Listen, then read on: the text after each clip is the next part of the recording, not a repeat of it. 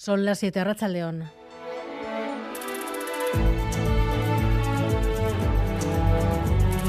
Gambara con Arancha García. Entre la propaganda y las amenazas más o menos veladas, el primer aniversario de la guerra en Ucrania se escribe hoy en Moscú con Vladimir Putin advirtiendo que llevará la guerra hasta el final los occidentales no esconden su objetivo de conseguir una derrota estratégica de Rusia. Esta vez hablamos de la existencia de nuestro país y ellos tampoco pueden dejar de darse cuenta de que es imposible derrotar a Rusia en el campo de batalla.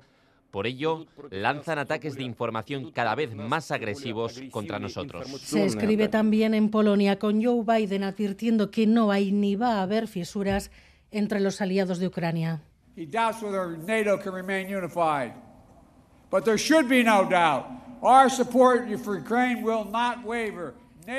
Enseguida leemos al detalle el discurso de Putin, el primero que pronuncia ante el Parlamento de su país en casi dos años su versión de la guerra, sus reproches para desacreditar a Occidente. Ni siquiera han faltado los tics homófobos. Enseguida estamos también en Varsovia y en Ucrania.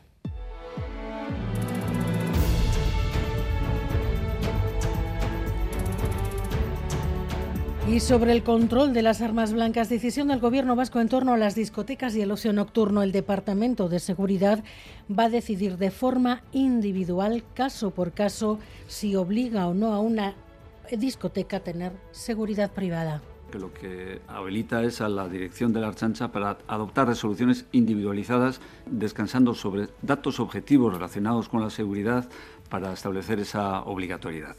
Bueno, hay ya una resolución dictada en relación con una discoteca de Bilbao que se va a comunicar hoy mismo, la discoteca Brutal, porque objetivamente hemos detectado que hay motivos objetivos, hay ilícitos administrativos y, penales que se han producido en el entorno en número suficiente.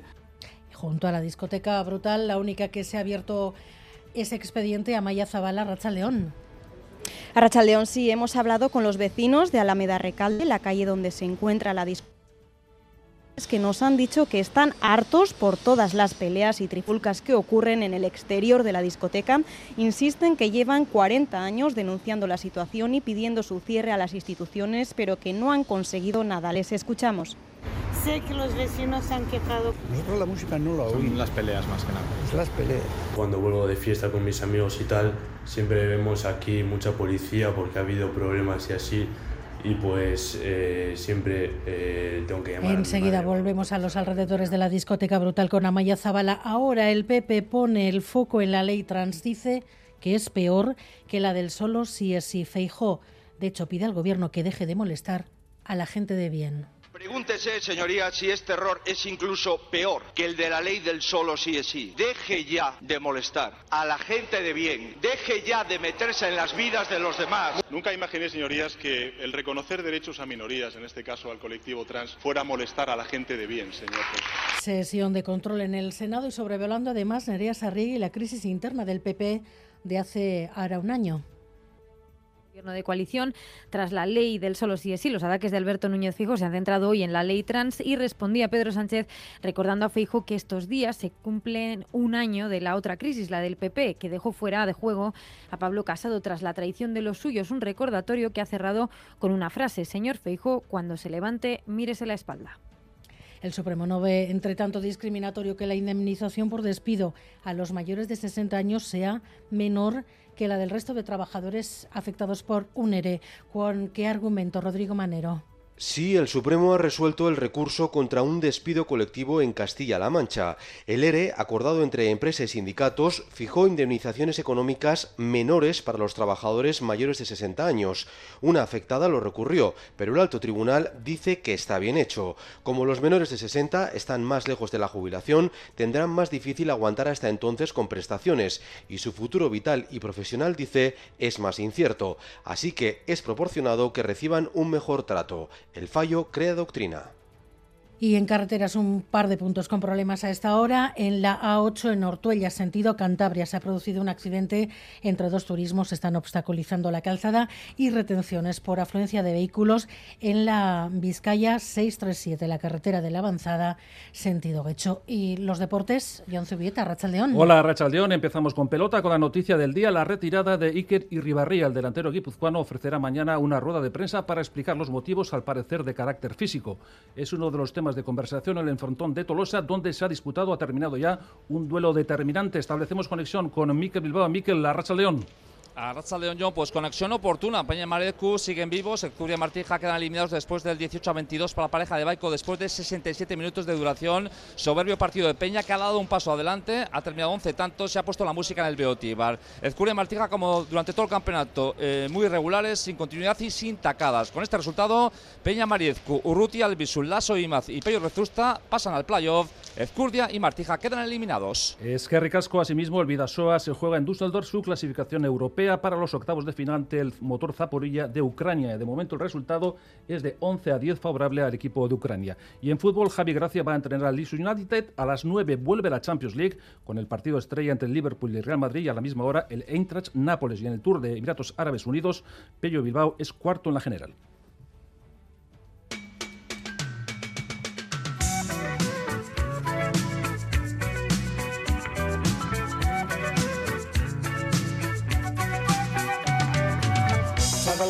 a fighter. 61 empresas de Reino Unido han probado la semana laboral de cuatro días durante medio año. Se trabaja un 20% menos, se mantiene el sueldo. Era una especie de prueba piloto. Hoy se han publicado los resultados, Gary Suárez. Y tras ese periodo de seis meses, los resultados de esta prueba dicen que los empleados que han participado, unos 2.900, tienen menos agotamiento, están menos estresados y además bajaron considerablemente las bajas por enfermedad y se mantuvieron los niveles de productividad. 56 empresas que han participado participado en el experimento ya han dicho que van a continuar con esa semana de cuatro días. Para el sociólogo Santi Pisonero, este estudio confirma lo que ya se intuía. Está habiendo una revolución en la manera de entender el trabajo muchos valores se están cambiando, incluso se, están invirtiendo. El trabajo no se contempla como se ha venido contemplando las últimas décadas, como ha contemplado la sociedad industrial. Se trabaja para vivir y no se vive para trabajar. La pregunta es si nosotros viviremos una semana laboral de cuatro días, si nuestra sociedad está preparada para ello pues seguir eh, optimizando un poco el tiempo para escribir la novela que estoy escribiendo. Entonces, podría ir por ahí a una casa por ahí tres días, alejada de la faz del mundo, sin internet y nada, y ala, para escribir. Hemos salido a la calle para ver qué opina la gente y lo cierto es que la inmensa mayoría lo vería con buenos ojos. Sé que los vecinos se han quejado por el ruido, porque hay mucha, mucho ruido, la música se escucha bastante fuerte. Siempre vemos aquí mucha policía porque ha habido problemas y así. Pues eso, suele ser una discoteca donde hay muchos problemas siempre, muchos vecinos se quejan, incluso ha habido papeles para rellenar con firmas para que la lleguen a quitar. Hemos salido a la calle para ver qué opina la gente ahora sí y lo cierto es que la inmensa mayoría lo vería con buenos ojos. Eh, como autónoma creo que está muy bien así. Yo estoy bien así, estoy a gusto. Aunque como podemos ver, no todos apuestan por ello. Miguel Ortez y Alberto Zubel ya están en la dirección técnica, Cristina Vázquez en la producción. Radio Euskadi, en el primer aniversario de la guerra de Ucrania. Vladimir Putin mantiene su versión de la guerra. La inició Occidente al incumplir los acuerdos sobre el Donbass, mantiene su versión sobre el potencial militar de Rusia, llevará la guerra hasta el final. Entre la propaganda, Rusia es invencible, y las amenazas veladas, ha anunciado la suspensión del último tratado de desarme nuclear. John Fernández Efectivamente, Putin ha vuelto a airear esa amenaza nuclear. En su esperado discurso, el presidente ruso ha anunciado que suspende la participación de Rusia en el nuevo START, el último tratado de desarme nuclear vigente con Estados Unidos. Además, Putin ha dicho que se muestra dispuesto a realizar nuevas pruebas nucleares si Washington las hace. En su discurso de casi dos horas ante la Asamblea Federal rusa, Putin ha reconocido que su país vive un momento difícil, pero ha acusado a Occidente de ser quien inició la guerra, asegurando que los engañaron en el Donbass. Además, ha acusado a Estados Unidos y Occidente de querer conseguir una derrota estratégica de Rusia y ha destacado Rusia es invencible. Los occidentales no esconden su objetivo de conseguir una derrota estratégica de Rusia. Esta vez hablamos de la existencia de nuestro país y ellos tampoco pueden dejar de darse cuenta de que es imposible derrotar a Rusia en el campo de batalla. Por ello, lanzan ataques de información cada vez más agresivos contra nosotros. Las sanciones económicas, según Putin, solo han perseguido hacer daño al pueblo ruso, pero ha subrayado que su economía resiste. Ha recordado que el PIB ruso solo se redujo un 2,2% el año pasado y ha asegurado que ya están buscando nuevos mercados, sobre todo en Asia. Pues las respuestas a Putin hoy en dos escenarios. Uno, Varsovia, hace apenas una hora, Joe Biden avisando a Putin que la OTAN está más unida que hace un año. Ana Irazabal, enviada especial a Racha León. A Racha León, Biden ha pronunciado un discurso combativo que en algunos momentos ha parecido una respuesta a la intervención de esta mañana de Putin. Cuando está a punto de cumplirse un año de la invasión rusa, el presidente de los Estados Unidos ha reivindicado que Ucrania sigue en pie y que prevalecerá la libertad. President Putin is confronted with something today that he didn't think was possible a year ago. The democracies of the world have grown stronger, not weaker. Si Putin deja de atacar, se acaba la guerra, pero si Ucrania deja de defenderse, desaparece, ha dicho Biden y ha hecho hincapié en que su objetivo no es ni destruir ni controlar Rusia y que la población rusa no es el enemigo. El presidente de los Estados Unidos también afirma que es más fuerte y que nunca ha recordado si un país miembro como Polonia es atacado, todos saldrán en su defensa. Y para finalizar, ha agradecido a Varsovia su solidaridad con los ucranianos por recibir a un millón y medio de refugiados que han huido de la guerra. Además, en Bruselas, una cumbre inusual juntos, la OTAN, la Unión Europea y Ucrania para asegurarse de que recibe la munición y las armas que necesita antes de la ofensiva de primavera, con recados para Putin, Amaya, Portugal. Putin no busca la paz, sino más guerra para Stoltenberg con la ayuda de Irán y Corea del Norte y vuelve a sugerir que China podría unirse, si bien Borrell admite que no tienen pruebas al respecto por ahora. El secretario general de la OTAN urge a Putin a que reconsidere su decisión de suspender el tratado New START. Más armas nucleares y menos control suponen más peligro, añade Stoltenberg, en la misma línea que Borrell, que ve desmoronarse los sistemas de seguridad que se construyeron tras la Guerra Fría.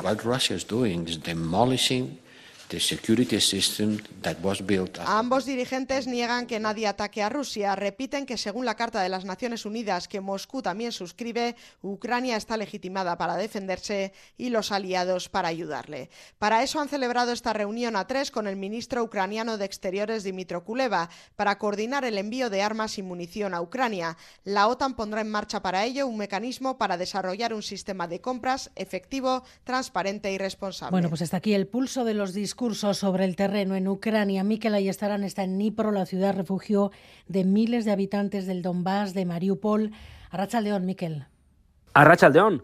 La visita de Joe Biden deja un ambiente positivo en las calles de Dnipro, donde la gente ve cada vez más cerca la victoria. Esa es la misma frase que ha repetido el presidente Volodymyr Zelensky tras su encuentro con el presidente estadounidense. En este contexto es como aquí se ha seguido el discurso de Vladimir Putin en Moscú. Desde las calles de Dnipro, los diferentes medios que hemos consultado eh, dicen que eh, Putin ha mentido, que vuelve a situar a Rusia como un país víctima en vez de como un país agresor y que repite las mismas acusaciones desde el inicio de la guerra y llama neonazis a los mandos ucranianos. La gran sorpresa, sin duda, ha sido que no ha anunciado una movilización. Ese es el gran temor que tenían en esta ciudad situada a las puertas de Donbass y donde están seguros que Rusia intentará una nueva ofensiva esta primavera. Volvemos sobre el discurso de Putin. No hay que olvidar que el de hoy era un mensaje en el Parlamento de su país, un discurso pues con doble destinatario, los aliados de Ucrania, pero también había mensaje interno y esa idea de fomentar la unidad frente a Occidente, con esa idea no ha faltado no ha faltado nada, ni la homofobia. Yo, ¿no? Efectivamente, Putin ha cargado con dureza contra los valores occidentales. Los considera símbolo de la decadencia y ha puesto como muestras de ello la pedofilia y el matrimonio homosexual. Mirad lo que hacen con su propia gente, la destrucción de sus familias, de las identidades culturales y nacionales, la perversión que es el abuso infantil. Incluso dicen que es normal la pedofilia. Los sacerdotes se ven obligados a bendecir matrimonios del mismo sexo, que hagan lo que quieran. Putin ha subrayado la necesidad de proteger a sus hijos de la degeneración. En definitiva, ha cargado contra Occidente una y otra vez en este discurso por unas y otras razones, para responsabilizarles de la guerra y también para asegurar que quieren imponer su moral y convertirse en poder absoluto. Radio Euskadi, en el primer aniversario de la guerra de Ucrania. Volvemos a casa y sobre el control de las armas blancas, decisión del Gobierno vasco en torno al control en las discotecas y el ocio nocturno. El Departamento de Seguridad va a decidir finalmente, de forma individual, caso por caso, a qué discotecas se les obliga a tener seguridad privada y no a iglesia.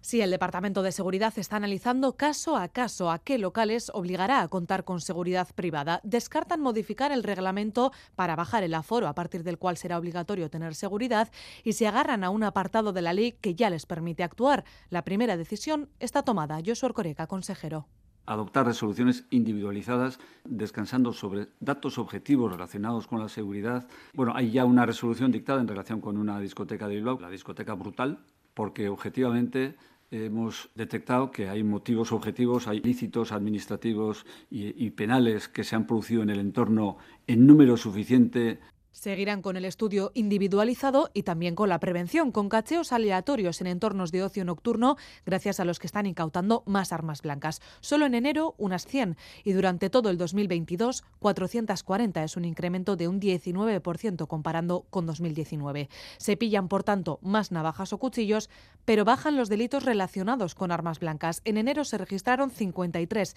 son menos que en los meses previos. Y también ha disminuido la cifra total de delitos con arma blanca durante todo el año pasado, 667, y se aprecia una tendencia a la baja desde hace ya cuatro años. La mayoría, más de la mitad, son robos con violencia. También hubo cuatro agresiones sexuales y dos homicidios consumados el año pasado. Bueno, pues en estos momentos hay una única, una única discoteca expedientada a la que se le va a obligar a incorporar seguridad privada. Amaya Zabala, estás junto a esa discoteca, la Sala Brutal de, de Bilbao. Has hablado con los vecinos. ¿Qué te dicen?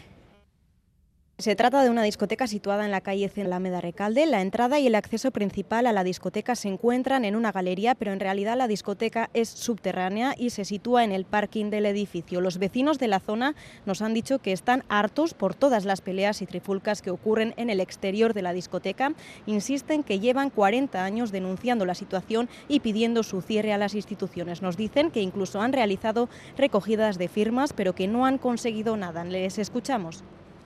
Sé que los vecinos se han quejado por el ruido, porque hay mucha, mucho ruido, la música se escucha bastante fuerte.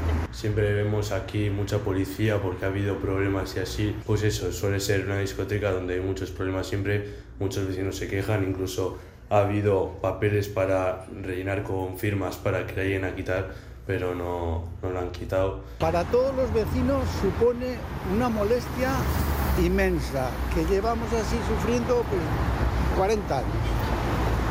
Es inaguantable, pero bueno, avisamos alguna vez a la policía por lo que les parece muy bien que se les exija seguridad privada, aunque no tienen muchas esperanzas de que vaya a mejorar la situación. Y a día de hoy no está muy claro cómo se va a constituir la fundación del 3 de marzo. Las instituciones quieren acelerar su constitución. La asociación que engloba a las víctimas rechaza la última propuesta y también rechaza sentarse en el patronato junto al gobierno español, una posibilidad que ya ha descartado el Ejecutivo vasco Miquel Sáez. La asociación Marchó Akiru no está de acuerdo con la última propuesta para la creación de la fundación que le trasladó el pasado jueves la parte institucional. Sí acepta una vicepresidencia para las víctimas y una nueva redacción de los fines de la fundación.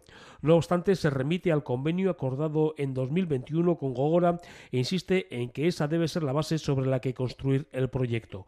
Andoni Chasco, portavoz de la asociación Marchó Akiru. El convenio ya tenía el visto bueno desde noviembre del 2021. No vemos por qué hay que modificar y en ese sentido emplazamos a las instituciones a que impulsen de manera efectiva y con voluntad política ese memorial. Asimismo, el colectivo que representa a las víctimas de la masacre rehúsa compartir asiento en el patronato de la Fundación con el gobierno español, una posibilidad que han puesto recientemente sobre la mesa varios representantes del Ejecutivo Sánchez y que descarta por el momento Lacua. Bingen Supería, portavoz. Se contempla culminar el proceso que iniciaron las instituciones que han impulsado este proyecto. El Gobierno vasco, a la Diputación Foral de Álava, al Ayuntamiento de Gasteiz y al Obispado de Vitoria, con los representantes de la Asociación Marcho Aquiru. Las instituciones vascas que impulsan la iniciativa quieren aprobar en breve los estatutos para así poder firmar el convenio y crear la fundación lo antes posible. Francisco Franco ya no es hijo predilecto de Guipúzcoa ni presidente honorario de la Diputación. Antes de la entrada en vigor de la Ley de Memoria Histórica, el Gobierno foral ya había comenzado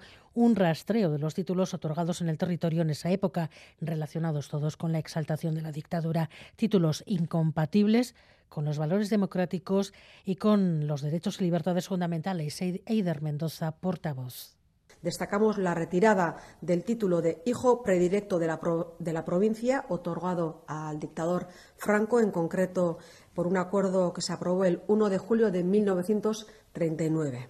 Y, por otra parte, también la supresión del nombramiento de presidente honorario de la Diputación al dictador Franco, que fue aprobado el 23 de julio de 1945. Honores y distinciones que se otorgaron durante la dictadura franquista y que son absolutamente incompatibles con los valores democráticos que defendemos. Sesión de control en el Senado. Ahora el PP pone el foco en la ley trans. Según dicen, es peor que la del solo si es si. Núñez Feijóo ha preguntado a Sánchez por la crisis permanente en su gobierno y Sánchez le ha recordado que hace ahora un año el PP se llevó por delante a su antecesora Pablo Casado Nerea Sarriegui. Sí, duro cruce un martes más en el que Alberto Núñez Feijóo ha puesto encima de la mesa los asuntos que mayores grietas generan dentro del gobierno de coalición. España está cansada de su gobierno. Generan problemas todas las semanas. Llevan ustedes cuatro años y medio generando problemas. Tras la ley del solo sí es sí, los ataques se centran ahora en la ley trans, que también ha sido motivo de tensión dentro del propio PSOE. Pregúntese, señoría, si este error es incluso peor que el de la ley del solo sí es sí. Deje ya de molestar a la gente de bien. Deje ya de meterse en las vidas de los demás. Nunca imaginé, señorías, que el reconocer derechos a minorías, en este caso al colectivo trans, fuera molestar a la gente de bien, señor Empujado por los aplausos de la bancada socialista tras esta última frase, Pedro Sánchez ha recordado a Feijó el aniversario que se cumple estos días, un año de la crisis del PP que acabó con la destitución de Pablo Casado. Mirando a Javier Maroto, sentado al lado de Feijó, ha leído íntegro el mensaje que Maroto envió aquellos días a Casado. Siempre ganas cuando además de con la cabeza hablas con el corazón. Hoy lo has hecho. Enhorabuena. Señor Feijó, le recomiendo una cosa. Cuando se levante, mire a ver si siente algo en la espalda. Sánchez, que ha insistido en que resolverán los errores que hayan cometido. PSOE y Podemos tienen hasta el 7 de marzo para llegar a un acuerdo que impida que la reforma de la ley del solo sí es sí salga adelante sin los votos de parte del Gobierno. Hoy, Antonio Ortúzar y Arnaldo Tegui les han pedido en sendas entrevistas en Onda Vasque Radio Popular responsabilidad. ¿Estamos siendo nosotros más leales con las políticas que se están haciendo, con los procedimientos que hay abiertos en el Congreso de los Diputados, que los propios socios del Gobierno? Y eso, hombre, digo yo que podremos levantar la mano y decir, señores, lleguen al Congreso discutidos. Lo que no vamos a tratar es de contribuir a una especie de, de combate pugilístico en el que nosotros vayamos a animar a uno de los contendientes. ¿no? Lo que les estamos diciendo es sentaros atornillaros a una mesa y no salgáis hasta que tengáis un acuerdo, ¿no? Los trabajadores de más de 60 años están más cerca de la jubilación y ante esa evidencia, esa evidencia es la que utiliza el Supremo para decir que no es discriminatorio que la indemnización por despido a los mayores de 60 sea menor que la del resto de trabajadores afectados por un ERE. Rodrigo Manero. Sí, el caso tiene su origen en un despido colectivo que se hizo en la central de Ecolgas de Puerto Llano. La empresa pactó con los sindicatos unas indemnizaciones económicas que variaban según el sueldo y la edad. Los mayores de 60 años recibieron menos dinero que los menores de 60. Una empleada del primer grupo recurrió el ERE porque lo consideraba discriminatorio, pero el Tribunal de Castilla-La Mancha primero y el Supremo ahora han avalado ese acuerdo. El alto tribunal estima que la diferencia de trato hacia los mayores de 60 es razonable y proporcionada, porque estos están muy próximos a acceder a la pensión de jubilación, con el colchón intermedio de la prestación del desempleo. Por el contrario, a los menores de 60 les resta un recorrido profesional y vital más incierto. Según el Supremo, todavía están alejados de la jubilación y es más difícil que las prestaciones de seguridad social que puedan recibir en el futuro alcancen hasta el momento de acceder a esa pensión. Así que el sacrificio que asumen los mayores, dice, es asumible y tiene sentido que la empresa les dé más indemnización a los más jóvenes. Esta sentencia crea doctrina para futuros seres que puedan darse en estas condiciones. Un centro de día para los presos y presas en régimen abierto, una especie de servicio puente en el que se les pueda prestar asesoría, ayuda en el proceso para la reinserción real. Hoy lo hemos podido visitar así, Rodríguez con capacidad para 15-20 personas, en su apertura cuenta con 8 usuarios, tan solo una mujer entre ellos. José está encantado con el nuevo servicio del que destaca la acogida. Es el trato. El trato que te dan es desde, desde el máximo cariño.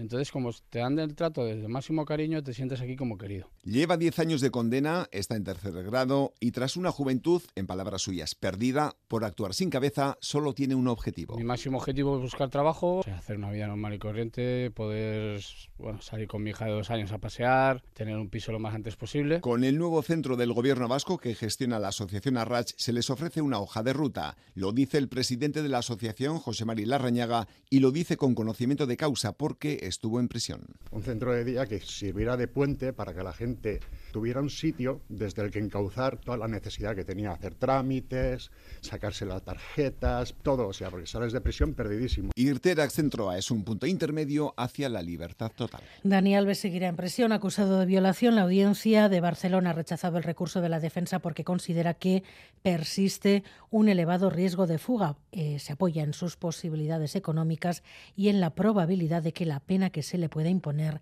sea elevada. Y las nuevas OPEs de bomberos reservarán por primera vez un cupo de plazas para mujeres. Se quiere así José Luis Fonseca corregir su escasa presencia en esas plantillas. Las ofertas públicas de empleo de los distintos cuerpos de bomberos de Euskadi deberán reservar a las mujeres al menos un 25% de las plazas ofertadas con el objetivo de corregir su actual infrarrepresentación en una profesión, decía Luis Elendacari, consejero de Seguridad, Josué Ercoreca, tradicionalmente muy masculinizada. Tendrán la obligación de poner en marcha planes específicos para garantizar la presencia de mujeres en los servicios de extinción de incendios y tender hacia un mayor equilibrio entre mujeres y hombres en el seno de las plantillas y, por otro lado, a determinar un número de plazas que deberá cubrirse por mujeres en los procedimientos selectivos de ingreso por turno libre. Ese número en ningún caso podrá ser inferior al del 25% y tampoco superior al del 40% de las plazas convocadas. Esta futura ley nace con el objetivo de conseguir una mayor cooperación y una mejor actuación coordinada de todos los servicios de extinción de incendios de Euskadi para llegar de una manera eficaz al conjunto del territorio vasco. El Consejo de Ministros ha aprobado hoy la mayor partida dedicada a becas hasta la fecha, 2.520 millones para el próximo curso, un 18% más. La principal novedad es que las becas que reciben los alumnos que estudian fuera de casa pasarán de los 1.600 euros a los 2.500 al año. No afectará a la comunidad autónoma vasca que convoca, gestiona y paga sus becas, pero sí a las becas en Navarra. Y definitivamente el Congreso votará el jueves la renovación del concierto y el cupo, también el convenio con Navarra. El Pleno ha avalado esta tarde su tramitación por la vía rápida, Nerea. Sí, en dos días, el jueves, el Congreso debatirá y votará los proyectos de ley que renuevan el cupo para el próximo quinquenio y modifican el concierto y el convenio económico navarro. Los grupos han aprobado esta tarde tramitarlo por la vía rápida, como habían solicitado el PNV y el PSOE y también el PP, con la única oposición de Ciudadanos y de Vox. Apenas habrá cambios. En cuanto al cupo, la aportación de Euskadi al Estado será de 1.472 millones y a partir de la aprobación el jueves, las diputaciones gestionarán varios impuestos, los más relevantes, los que afectan a las energías energéticas y a la banca y también el gravamen sobre las grandes fortunas. No son únicamente Cantabria y Asturias. El asunto de los trenes que no caben en los túneles también alcanza a Vizcaya. Los usuarios de las líneas de FEBE de Carranza se ven afectados por este retraso en la entrega de material. Xavi Segovia. La polémica por los trenes de Cantabria y Asturias afectará también a Carrancha. En el pedido de nuevas unidades para ambas comunidades autónomas había previstos unos trenes híbridos para la línea Bilbao-Santander que ahora también llegarán dos o tres años tarde, como nos contaba Erika García de la Plataforma en Defensa del Tren Bilbao-Santander. Ahora, en ese pedido de trenes con el que ha habido el follón, había unos trenes eh, híbridos que funcionan parte con electricidad y en las partes que no hay catenaria con gasoil esos trenes eran para nuestra línea. Pero como se ha echado atrás el pedido, pues los trenes que se supone iban a llegar el año que viene, pues van a tardar otros dos o tres años en llegar. Algo similar a lo sucedido en Asturias y en Cantabria ocurrió ya en 2012 en Carrancha. Llegaron a un túnel, vieron que con la catenaria el tren no pasaba, empezaron desde, habían empezado desde Bilbao, empezaron luego desde Carranza y les volvió a pasar lo mismo con otro túnel. Y han tardado pues 12 años en, en terminar de colocarla. Por ese motivo los trenes de Carrancha son híbridos, donde los retrasos son habituales. La semana pasada una vecina tardó casi cuatro horas de Bilbao a Carrancha. La plataforma ha calculado que la mitad de los trenes sufre un retraso de al menos una hora. El servicio de Vizcaibus tampoco le soluciona el problema porque depende de los enlaces con Zaya o Balmaseda, llegando a tardar, dicen, hasta tres horas. Un problema al que se ha acostumbrado la gente, pero que está provocando que los habitantes se marchen de Carrancha. Este viernes en Boulevard, Ucrania, un año en guerra. Salimos del estudio y nos vamos hasta Kiev. De 8 a 11, especial Boulevard, por primera vez desde la capital de un país en guerra. Servicios informativos de Radio Euskadi. Son las siete y media. Lo primero, mirar el tiempo que nos espera mañana. Euskalmeta, Pizpierna, Rachaldeón. Arrachaldeón, buenas tardes. Durante las últimas horas de hoy la universidad va a ser más densa y es que no podemos descartar algún chubasco. Mañana las temperaturas sufrirán un acusado descenso, especialmente si hablamos de las máximas. Dejaremos atrás las temperaturas primaverales con valores máximos en la vertiente cantábrica sobre los 15 grados y sobre los 12-13 en la Mediterránea. Además, mañana nos espera una jornada con lluvias. Durante la segunda mitad del día las lluvias serán más abundantes e intensas que durante la primera, siendo la vertiente cantábrica la zona donde más se va a registrar. El viento soplará de componente oeste, dominio del noroeste a partir de la tarde.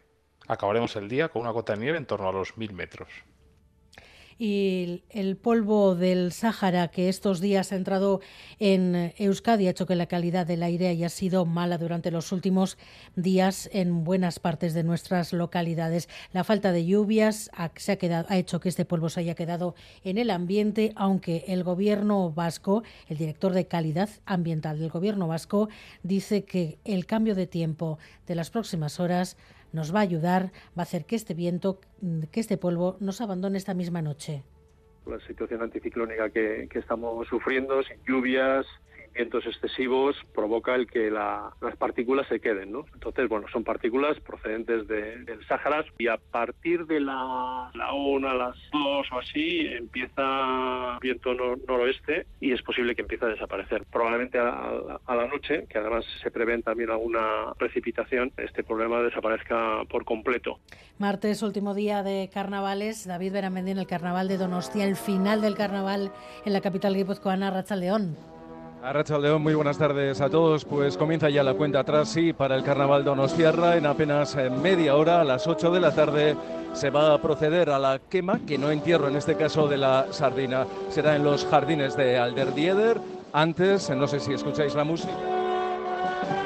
Bueno, pues antes la sardina está desfilando por el centro de la ciudad desde la plaza de Bilbao que acabamos de abandonar y llegaremos, como decía, a Alderdieder. Eh, la sardina va a estar acompañada, está siendo acompañada por cientos de personas disfrazados de viudos, viudas. Vemos también a monjas, curas, algún que otro diablo, todos con velas y con muchísima pena, sobre todo con pena. Hombre, con pena. A ver, lo hemos pasado muy bien. Muchos meses de trabajo, de pensar, de trabajar de rompernos el espinazo literalmente. Pero bueno, eh, el resultado ha sido muy bueno, estamos muy contentos, el tema ha hecho un tiempo fantástico y bueno, y muy contentos, con pena ahora de que acabe esto ya y enterraremos a la sardina con, con tristeza.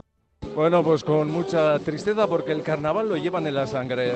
Buah, para mí, uf, eh, no sé, es una familia aparte. O sea, para mí es súper, llevo no sé cuántos años llevo ya pero más de siete.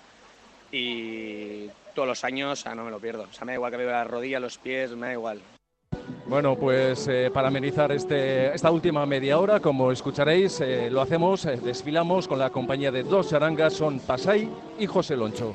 Bueno, pues en Donostia están diciendo así, agur a los carnavales de, este año. En Romo, entre tanto, un día más se han vivido momentos de tensión entre la policía y los vecinos que siguen intentando evitar la demolición de Nagusi en Echea. Esta mañana decenas de personas han vuelto a realizar una sentada. La archancha les ha desalojado. Una persona ha sido detenida. Y las más de 40 familias afectadas por la no vacunación de sus hijos e hijas en el ambulatorio de Cabieces denunciarán a la enfermera en los juzgados. Su objetivo es que Osakidecha les informe de la investigación interna que han abierto, que supuestamente a esta enfermera, que ya lo saben, supuestamente fingía vacunar a los menores sin hacerlo. Piden su inhabilitación para que hechos así no se repitan en ningún otro centro de salud, Natalia Serrano. Fue el pasado mes de octubre cuando padres y madres de los niños atendidos por una enfermera del ambulatorio de Cabieces denunciaron su sospecha, comportamiento extraño, comentarios antivacunas, denunciaron que fingía vacunarles y no lo hacía.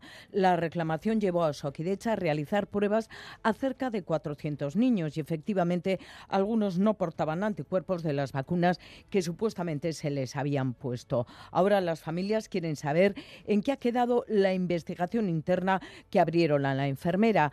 40 familias han interpuesto denuncia ante el juzgado de Baracaldo. Pedirán información a Saquidecha sobre todos los niños afectados por aquella no vacunación. Quieren además, nos decía una madre denunciante, saber qué resultados ha dado esa investigación interna a la enfermera. La falta de inoculación de las vacunas puede suponer un delito de falsedad documental y falsificación de fondos públicos. Principales porque queremos que esa enfermera deje de trabajar. Ah, no queremos ni que juegue ni con nuestra salud, ni con la de nuestros hijos, ni con la de nuestros mayores, con nadie. Y que, o sea, que de hecha, pues que tenga la responsabilidad de que le incapaciten. La enfermera investigada está citada para declarar en el juzgado el próximo 4 de mayo, después de que los afectados ratifiquen su denuncia. Y además, Natalia, en las últimas horas, la noticia divulgada desde el ámbito científico que abre la puerta a la esperanza en la cura del VIH, aunque de momento en casos muy excepcionales. Un tercer paciente se ha curado de la infección tras un trasplante de células madre. La infección por VIH es una enfermedad cronificada pero incurable, así que cualquier avance que suponga la curación es también un hito científico. Nature confirma la existencia de un tercer paciente curado, el de Düsseldorf, llamado así para guardar su anonimato. Lleva cuatro años sin tratamiento y libre del virus. El primero fue en 2011 el paciente de Berlín, el segundo en 2019 el paciente de Londres. Son los tres casos excepcionales porque los tres comparten unas condiciones excepcionales. Los tres contrajeron un cáncer de tipo hematológico, leucemia y linfoma. Los tres fueron trasplantados de médula ósea y recibieron una donación de un donante compatible, pero con una mutación en un gen concreto. La mutación de ese gen, CCR5, es clave porque impide que el virus penetre en las células. Desde el primer caso, se busca así que el donante la tenga y funciona, como explica explicaba el paciente de Londres a la televisión catalana. Me gané la lotería porque me dicen, Adam, queremos curarte del cáncer y del VIH. Los tres están actualmente curados de ambos. La estrategia no es trasladable a todas las personas infectadas de VIH, solo si padecen un cáncer y deben ser trasplantadas. Y los trabajadores de Osakidecha se han concentrado ya a las puertas de hospitales y centros de salud, convocados por SATSE, ELA, LAB, Sindicato Médico, Comisiones y UGT, en la previa de las manifestaciones de este sábado en las tres capitales para, dicen, defender entre todos la sanidad pública. Estamos altas de la escasez de personal, de que no se cubran bajas, ausencias y jubilaciones de compañeros y compañeras, de la sobrecarga sistemática en el trabajo, en definitiva, estamos altos de la falta de respeto, del maltrato y la precariedad que sufrimos. Por eso estamos hoy aquí y por eso el próximo sábado, día 25, llenaremos las calles de Donostia, Gasteiz y Bilbao en defensa de una sanidad pública. Y en Navarra, la Intersindical de Salud convoca una nueva huelga para el 23 de marzo. Ya pararon el pasado 15 de este mes de febrero. Denuncia la nula voluntad negociadora del Gobierno foral. Esta nueva jornada de huelga vendrá precedida de asambleas en los centros de trabajo y otros actos de protesta. Y la Comisión Europea, el Parlamento, han criticado a Israel por deportar a una parlamentaria del BNG. Iba en una delegación del Parlamento Europeo a Cisjordania y Gaza, pero Israel le ha prohibido la entrada a Maya Portugal. Vía Twitter, Mechola mostraba su decepción por la decisión de Israel de denegar la entrada a Miranda, remarcando que formaba parte de una misión del Parlamento Europeo a Cisjordania y Gaza. También la Comisión lamentaba que hayan censurado la entrada a la eurodiputada e integrante de las delegaciones para las relaciones con Israel y Palestina. Nabila Masrali, portavoz. This uh, decision is deeply disappointing. It is also surprising given the Israeli authorities had been uh, informed. Más aún cuando Israel ya había autorizado su entrada de antemano, todo lo contrario que al presidente de la delegación para las relaciones con Palestina, el eurodiputado de Izquierda Unida Manu Pineda, que quería participar en esta misión, pero Israel no se lo autorizó por segunda vez en menos de un año. Ana Miranda del BNG es eurodiputada desde el pasado septiembre, relevó a Fernando Barrena de EH Bildu en el escaño rotatorio que comparten esta legislatura. Pues aquí lo dejamos, aquí hasta aquí de momento esta primera entrega de Gambara, ya lo saben, a las 8 volvemos puntuales. Hoy tertulia con Nayara Pinedo, Pablo Montesinos y Antón Losada, eso será a las 8. Ahora toca el deporte, John Zubieta, Rachaldeón. Hola, Rachaldeón, tiempo para el deporte en este Quirol al Día correspondiente al martes 21 de febrero, que ha tenido una noticia impactante, como es la retirada de Miquel Ibarría del profesionalismo. Además, hay más cuestiones del ámbito de la pelota con la intensa disputa en Tolosa de un partido determinante en el campeonato campeonato del mano parejas. Una intensidad que también estará presente en el Liverpool Real Madrid de esta noche en la Champions League. En cualquier caso, estos y otros contenidos los reflejamos en el sumario de intenciones. Laboral Cucha te ofrece los titulares deportivos. De manera sorprendente, Miquel Ribarría abandona la práctica de la pelota en una jornada en la que Peña y María Currena se acaban de imponer a Ezcurde y Martija en Tolosa por 22-18. La Champions League regresa y lo hace a lo grande con el encuentro entre el Liverpool y el Real Madrid, sin olvidar el Eintracht Nápoles. Y en la Liga Doméstica, la Porta arremete contra Tebas a cuenta del caso Enrique Negreira y reconoce los pagos realizados. Asimismo, Javi Gracia se hace cargo del Leeds United, penúltimo clasificado en la Premier. En Osasuna, el equipo rojillo está pendiente de Rubén García y Gorosabel y Pacheco parecen ya recuperados para la causa de la Real Sociedad. Hablamos de balonmano porque el Vidasoa se juega desde hace casi una hora su pase a los octavos de final de la competición europea en Düsseldorf ante el motor de Ucrania. De momento en el descanso, empate 16. En ciclismo les daremos cuenta de cómo se desarrolla el Tour de Emiratos Árabes Unidos con Pello Bilbao cuarto y el Tour de Ruanda donde Víctor de la Parte ha sido cuarto y Miquel Vizcarra sexto con una buena actuación de Euskaltel Euskadi. Y también en baloncesto cuenta atrás para Gudelo que se reintegra al trabajo casi seis meses después de su lesión de rodilla. ¿Quieres que tu casa sea más eficiente? Claro, pero ¿por dónde empezamos? Papeles, presupuestos, ver qué subvenciones hay. ¿Qué financiación necesitamos? Invierte en eficiencia, ahora es más fácil. Entra en nuestro simulador rehabilitacioneficiente.laboralcucha.com y descubre todas las ayudas y deducciones que tienes y la financiación que necesitas. Laboral Cucha, hay otra forma. En Radio Euskadi, Quirol al día.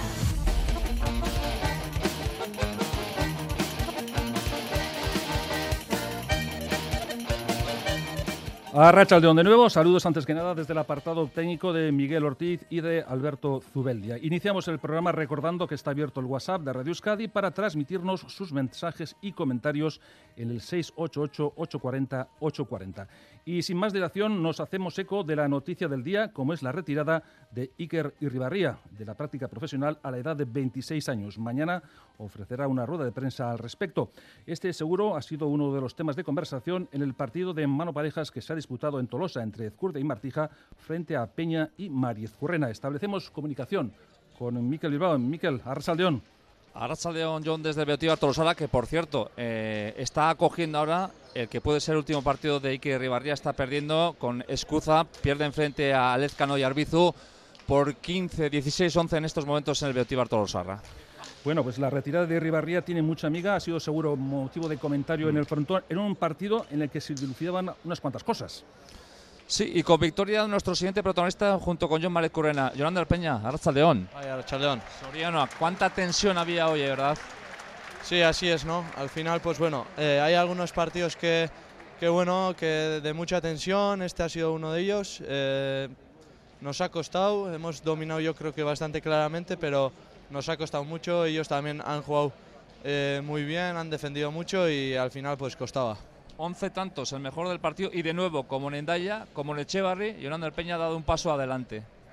Sí, bueno, hoy, pues bueno, yo creo que ha sido un partido diferente, ¿no? Eh, al final, pues John ha, eh, ha, dominado, he tenido más pelotas más adelante y, sí que sí que he terminado, ¿no? Pues, pero bueno, eh, yo creo que todavía tenemos cosas que corregir, hemos regalado también, creo que han sido 10 tantos y, y, bueno, si esos 10 bajan a 5 o a 6, pues yo creo que andaremos mejor. Estáis clasificados para el playoff, ahora este fin de semana vais a buscar el tercero o el cuarto puesto que tiene premio o por lo menos tiene ventaja.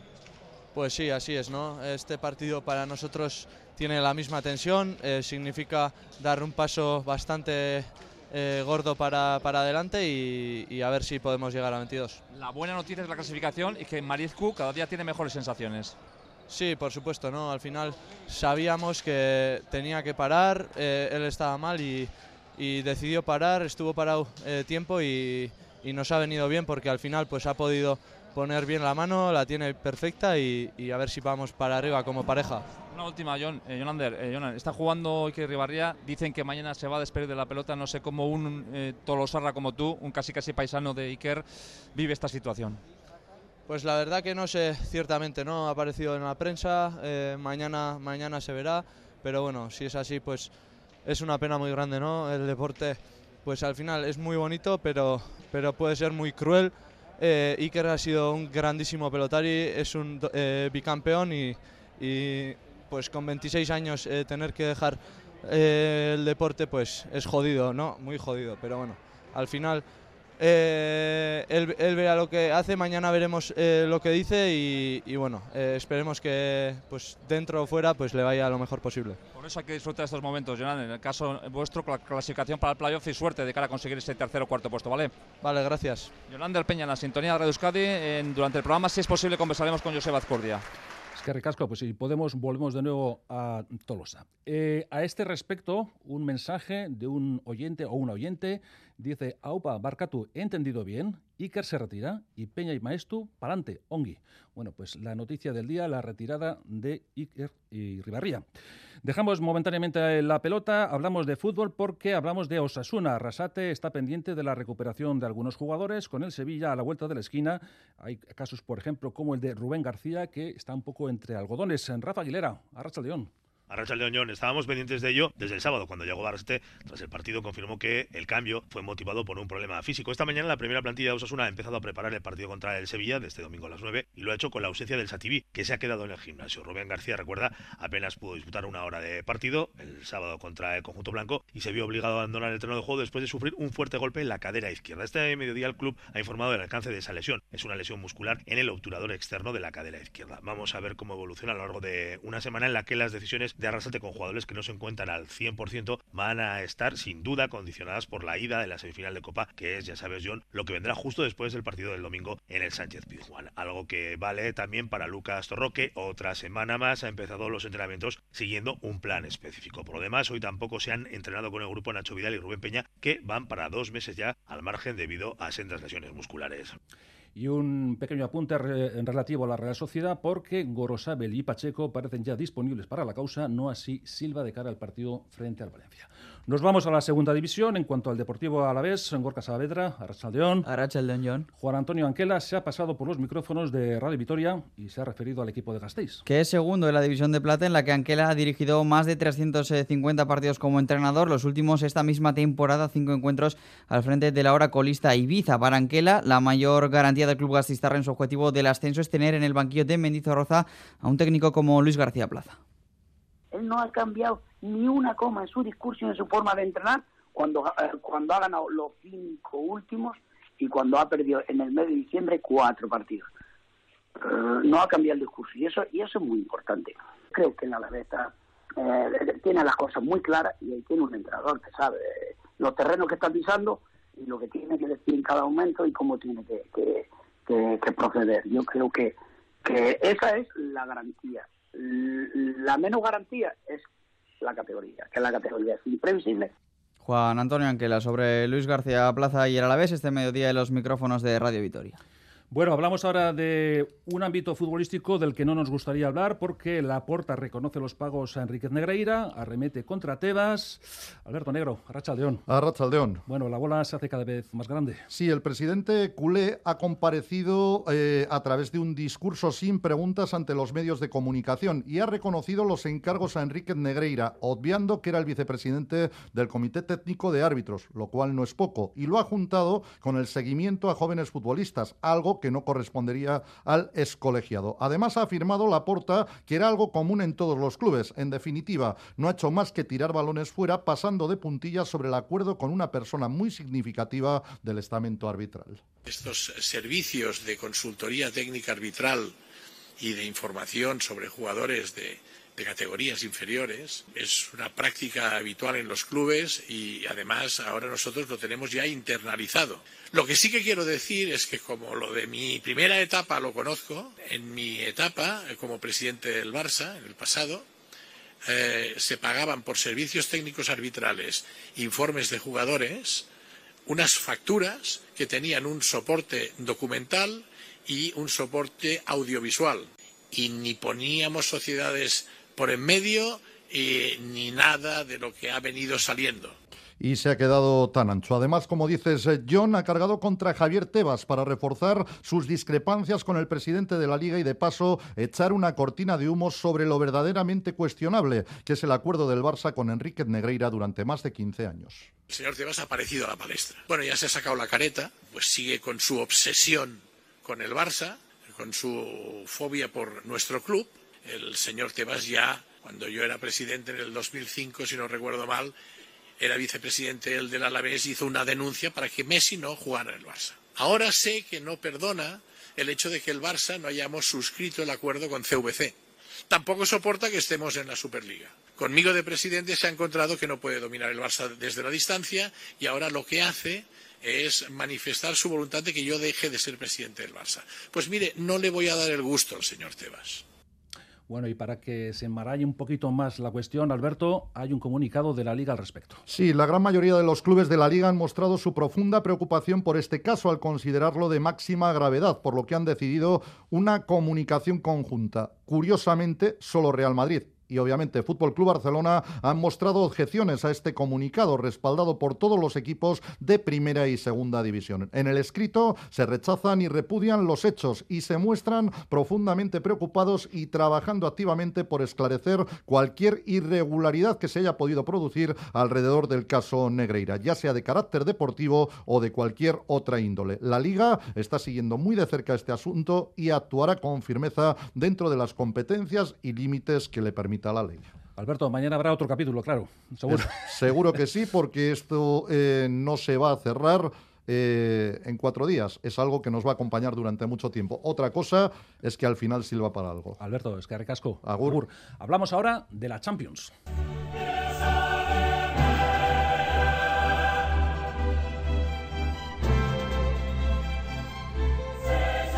Pues sí, hablamos de la Champions que por fin regresa y lo hace con un partidazo en Anfield entre Liverpool y Real Madrid. Los Reds suman dos triunfos seguidos en la Premier, recuperan gente como Van Dijk, Firmino, Jota, pero no a Conate, Thiago, Díaz. Escuchamos a Jürgen Klopp hablando de la relevancia de este gran encuentro. It's one of the biggest games in the world, at least one of the biggest game I ever heard about. And with the, the recent history with one of us in the final, blah, blah, blah, and it will be a top football game. And I'm, I'm really happy that we can play it now. Like four weeks ago, it would have been different, but life is all about timing, and maybe we found back our feet right in time.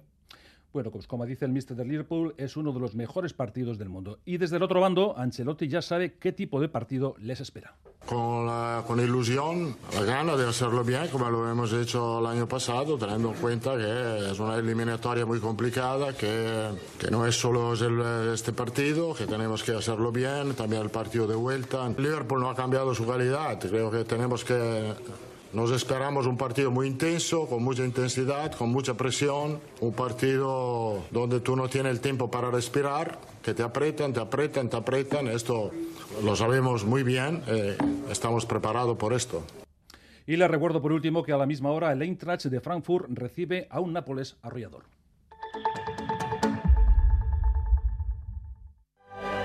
Hace 40 años se creó un proyecto único para impulsar, difundir y promover el cooperativismo vasco, el Consejo Superior de Cooperativas de Euskadi. Muchísimas gracias a todas las personas, entidades, administraciones y empresas cooperativas por su aportación estos años, porque un futuro mejor es posible. Cooperativa en Consellua. Es un suicidio. Todo lo que tiene nombre existe. Irati. Una película de Paul Urquijo con cinco nominaciones Goya. ¡El bosque es sagrado! Irati. Del mito a la leyenda. 24 de febrero, solo en cines. De la mano de EITV. Ven a Caravan Tour, la feria de caravaning, camper y furgonetas. Los días 24, 25 y 26 de febrero te esperamos en Ficoba, Irún. El viernes de 4 a 8 de la tarde, el sábado de 10 de la mañana a 8 de la tarde y el domingo de 10 de la mañana a 7 de la tarde. Sorteamos 600 euros a descontar en la compra o alquiler de vehículos en la feria. Ah, la entrada y parking son gratuitos. En Radio Euskadi, Quirol al día.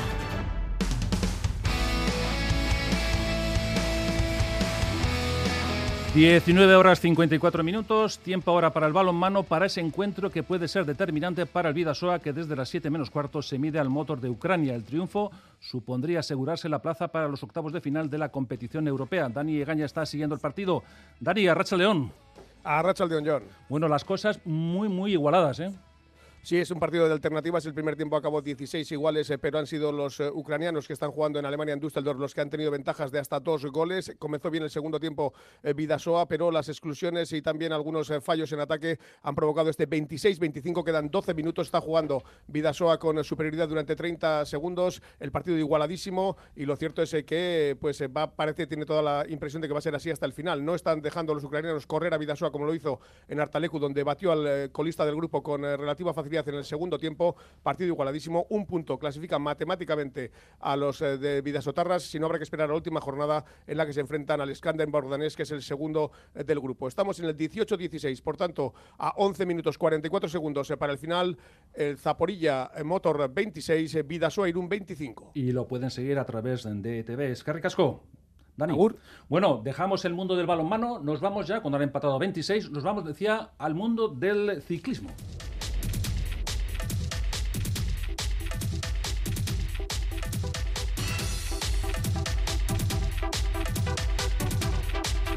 Entramos ya a la recta final de este Giro al Día. Nos hacemos eco de dos pruebas ciclistas de carácter internacional que están teniendo lugar muy lejos de Euskal Herria, aunque con representantes euskaldunes. En el Tour de los Emiratos Árabes Unidos, prueba por equipos contra reloj. El liderato recae ahora en el australiano Lucas Plap con Pello Bilbao en cuarta posición a cuatro segundos. Y por lo que respecta al Tour de Ruanda, cuarto puesto para Víctor de la Parte y sexta plaza para Mikel Vizcarra con una buena participación de Euskaltel Euskadi. Tiempo ahora también para el baloncesto.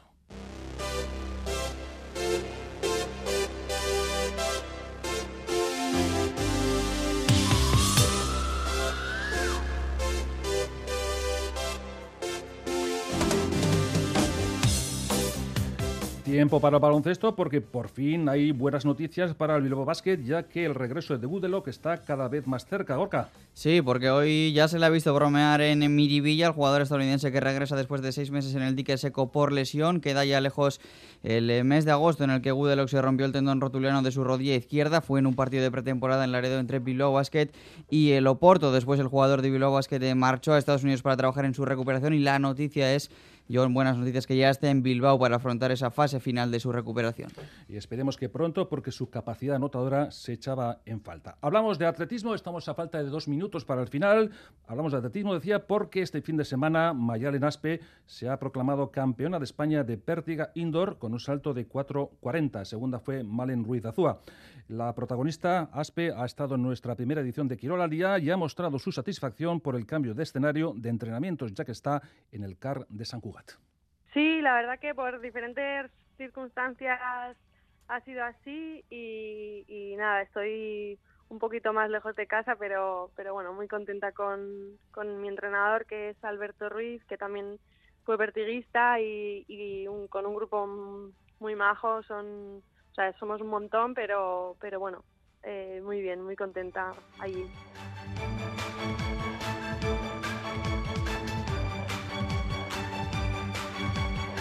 Y ya lo decíamos en titulares, Javi Gracia será el nuevo entrenador, es el nuevo entrenador de Leeds United. Gracia de 52 años va a sustituir en el cargo a Michael Escubala, entrenador inglés interino, que había además relevado a March. Eh, Escubala estuvo tres partidos con el equipo que ahora mismo ocupa la penúltima posición en la Premier League.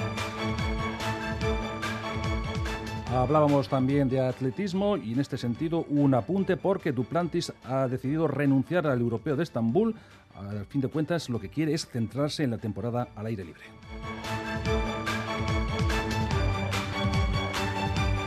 Y mientras tanto se sigue disputando el partido entre el Motor de Ucrania y el Vidasoa de Irún. Decíamos durante la retransmisión que el partido es igualadísimo. De momento, a falta de muy pocos minutos para el final, empate 27, Motor 27, Vidasoa 27.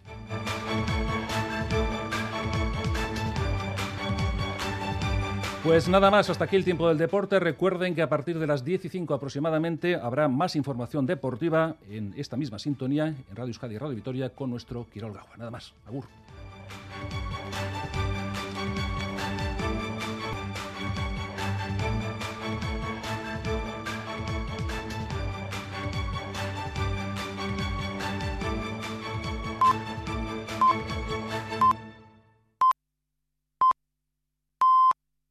A León, Vladimir Putin mantiene su versión de la guerra. La inició Occidente al incumplir los acuerdos sobre el Donbass.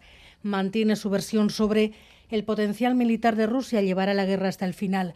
Entre la propaganda, Rusia es invencible y las amenazas veladas, anunciado la suspensión del último tratado de desarme nuclear.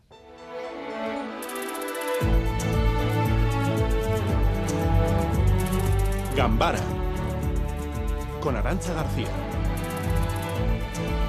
El primer aniversario de la guerra en Ucrania se escribe hoy en Moscú con Vladimir Putin advirtiendo que llevará la guerra hasta el final, John Fernández Moore. Sí, Putin ha vuelto a airear en el día de hoy la amenaza nuclear. En su esperado discurso, el presidente ruso ha anunciado que suspende la participación de Rusia en el nuevo START, que es el último tratado de desarme nuclear vigente con Estados Unidos. Además, Putin ha dicho que se muestra dispuesto a realizar nuevas pruebas nucleares si Washington también las hace. En su discurso de hora y 45 minutos ante la Asamblea Federal rusa, Putin ha reconocido que su país vive un momento difícil, pero ha acusado a Occidente de ser quien inició la guerra, asegurando que los engañaron en el Donbass. Ha acusado además a Estados Unidos y Occidente de querer conseguir una derrota estratégica de Rusia y ha destacado que Rusia es invencible. Los occidentales no esconden su objetivo de conseguir una derrota estratégica de Rusia. Esta vez hablamos de la existencia de nuestro país y ellos tampoco pueden dejar de darse cuenta de que es imposible derrotar a Rusia en el campo de batalla. Por ello, lanzan ataques de información cada vez más agresivos contra nosotros.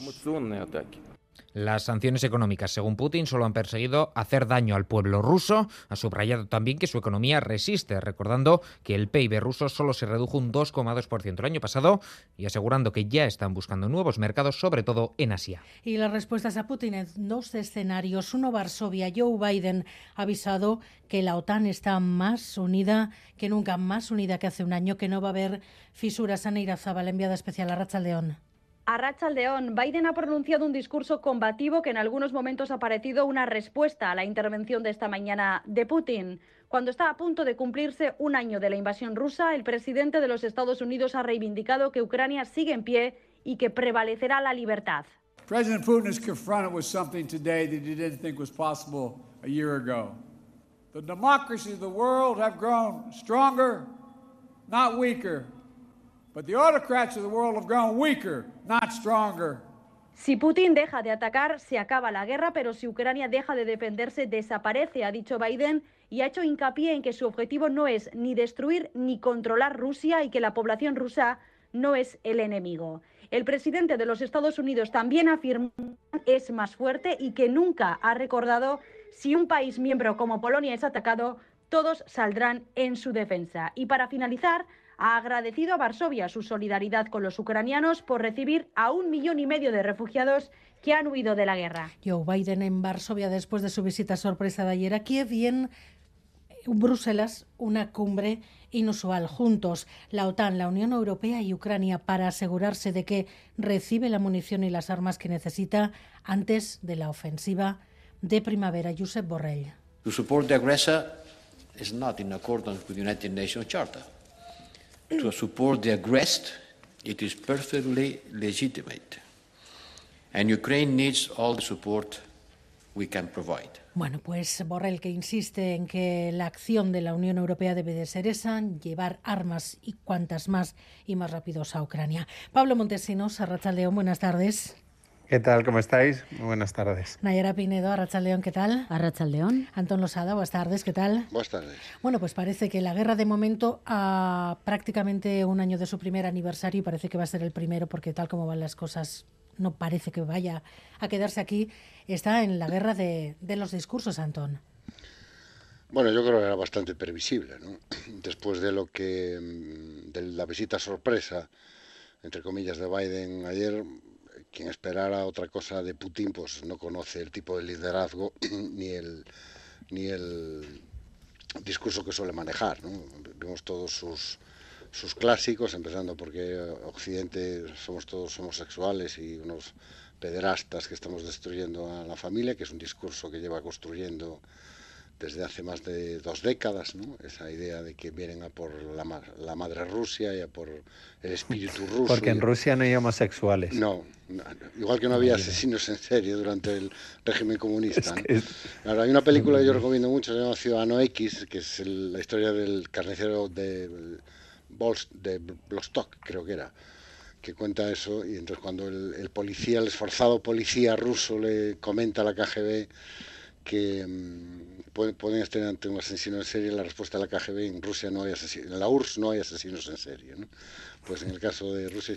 Bueno, yo hay un libro de un profesor de Yale que se llama Timothy Snyder, que es ucraniano de origen, que lo publicó pues hará como cinco o seis años antes de, como consecuencia sobre todo, antes incluso de la toma de Crimea, ¿no? cuando empezó el primer, digamos el primer intento ruso de hacerse con, con, por lo menos con un trozo de Ucrania, ¿no? con todo lo que es el Donbass. ¿no? y que se llama El Camino hacia la Nueva Libertad, que, explica muy bien cómo ha ido construyendo este, el discurso que ahora tanto nos asombra Putin, ¿no?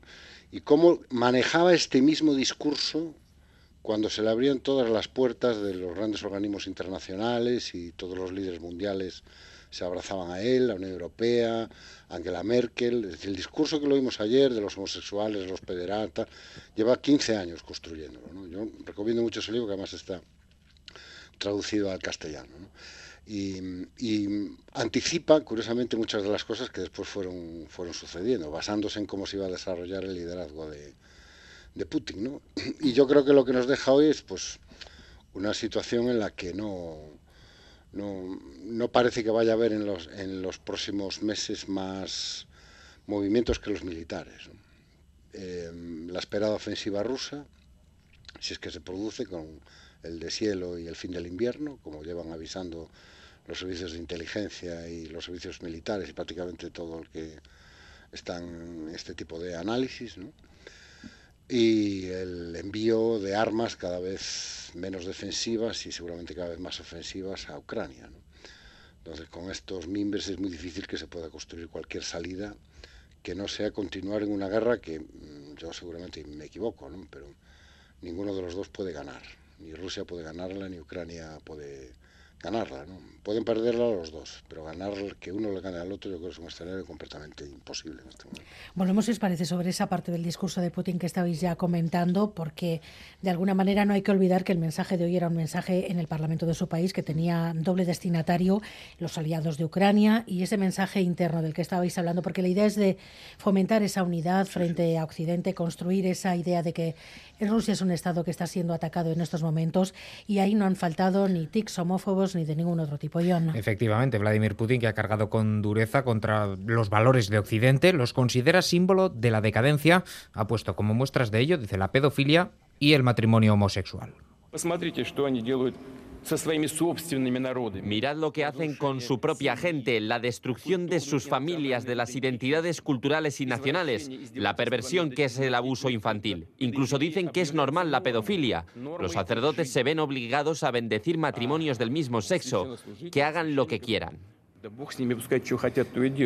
Vladimir Putin, que ha subrayado la necesidad de proteger a sus hijos de la degeneración, en definitiva, ha cargado contra Occidente una y otra vez por unas y otras razones, para responsabilizarles de la guerra, pero también para asegurar que quieren imponer su moral. Bueno, pues esto parece un discurso que se construye para que el pueblo ruso aguante, ¿no?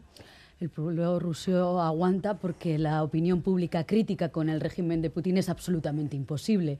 Oponerse a lo que diga Putin es, eh, es del todo inviable porque no es una democracia y, además la, participación, ¿no? la escenificación hoy de Putin en el Parlamento ruso dejaba muy claras ya solamente estéticamente ¿no? qué tipo de de, autocarata es. Eh, en este sentido ha sido para mí un combo de amenaza y propaganda, ¿no? nada nuevo en el horizonte, pero lo que no ha podido exhibir es un año después ningún trofeo, digamos que ningún éxito militar, eh, ningún objetivo de los que se marcó en un principio ha podido exhibir con gran fortaleza.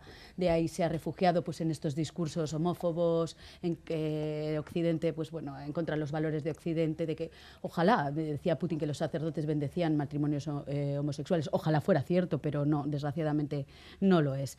Y en el sentido del anuncio este de salirse del Tratado STAR, del Tratado de Reducción de Armas Estratégicas y sus controles, eh, bien es un, es un grado más en la amenaza que puede suponer eh, las armas nucleares, pero es que ya lo era anteriormente, es decir, ya tenía eh, suficientes armas, ya tiene suficiente arsenal, el mayor del mundo eh, nuclear, como para que sea suficientemente amenaza. El problema es que Rusia se ha saltado eh, el derecho internacional, ha invadido otro país, saltándose todo el los códigos y el derecho eh, internacional y esto nos pone ante una gran paradoja y es cómo reaccionamos las democracias ante esa evidente transgresión del derecho internacional ¿no? y el derecho, de, en este caso de Ucrania, a la legítima defensa. Porque claro, avalar que la lógica del más fuerte, del que tiene más arsenal, del que tiene más armas nucleares, puede imponer su voluntad, pues se dejó pasar en Crimea, pero el hecho de que quiera invadir toda toda Ucrania supone una amenaza real para, para Europa. Yo creo que es la, la línea que, que, no puede y debe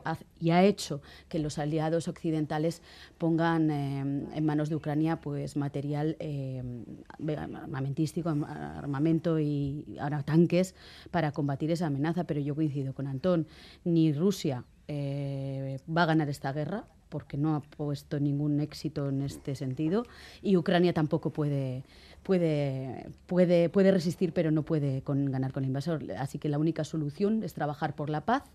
Eh, que también se echa en falta desde ámbitos internacionales mensajes más pacifistas, pero sí que es verdad que, hay que forzar una especie de tablas que se pueda digerir de alguna manera por parte de Rusia para obligarle a, a dialogar.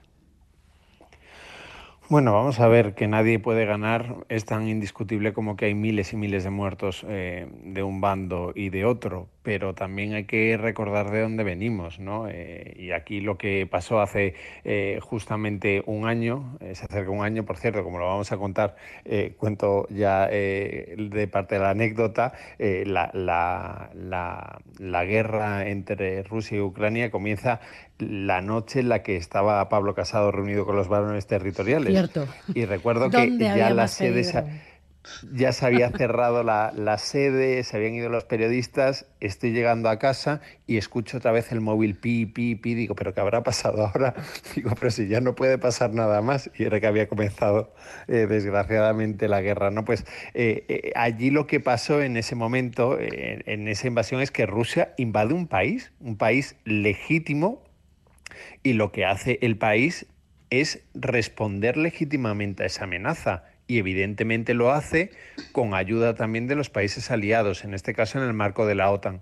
Creía Rusia, porque además es que lo vendían así, los eh, quienes ejercen eh, de los portavoces de propaganda en la televisión rusa, que iba a ser un visto y no visto. Es decir, que las tropas eh, rusas iban a llegar a Kiev y en, tres días aquello iba a estar solventado. Pero el país ha resistido.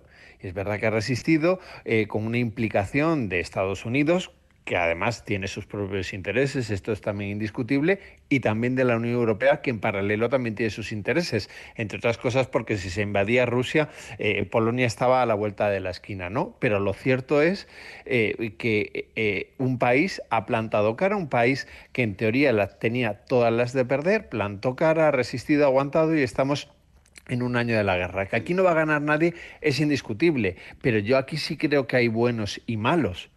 Hay un malo que eh, de forma unilateral toma la decisión de invadir, de invadir un país, de atravesar unas fronteras y de intentar, bueno, pues revertir el orden establecido legítimamente en ese país.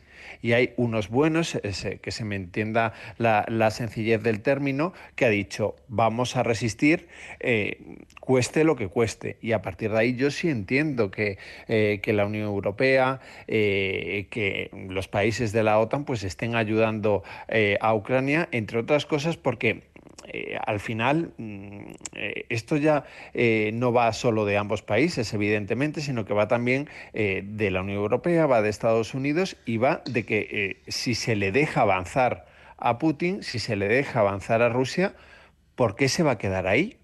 Si es que lo plantean ellos mismos, si es que el propio Putin ha dicho que Rusia no tiene prácticamente fronteras, por lo cual, hombre, a mí me encantaría eh, que hubiera un resquicio eh, para la paz. Me encantaría eh, que se pudieran establecer una serie de negociaciones, pero partiendo de una base que no se nos debe olvidar, que es una invasión ilegítima de un país a otro y la legítima defensa de Ucrania de sus intereses y de su soberanía y de su soberanía nacional.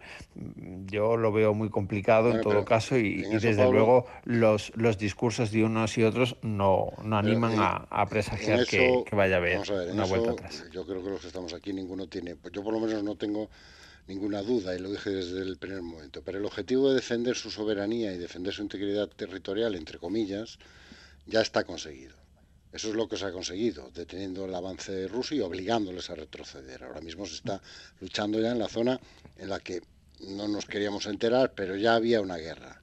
La hay desde la invasión de Crimea, que es toda la zona del Donbass, una de esas guerras de baja intensidad que lleva pues prácticamente una década.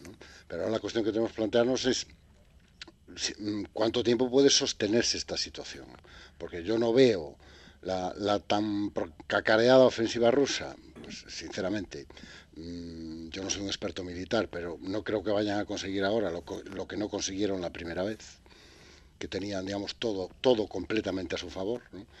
Y hombre, la posibilidad de que eh, Ucrania acabe consiguiendo incluso llegar hasta el territorio ruso o, o, obligar a Putin de alguna manera a tener que reconocer una derrota es un escenario que yo tampoco veo. Entonces yo creo que es el momento de ser pragmáticos y es el momento de empezar a buscar una salida que nos, que, nos convenga, entre comillas, a todos. Yo creo que ahí la Unión Europea tendría que jugar un papel distinto al que está jugando.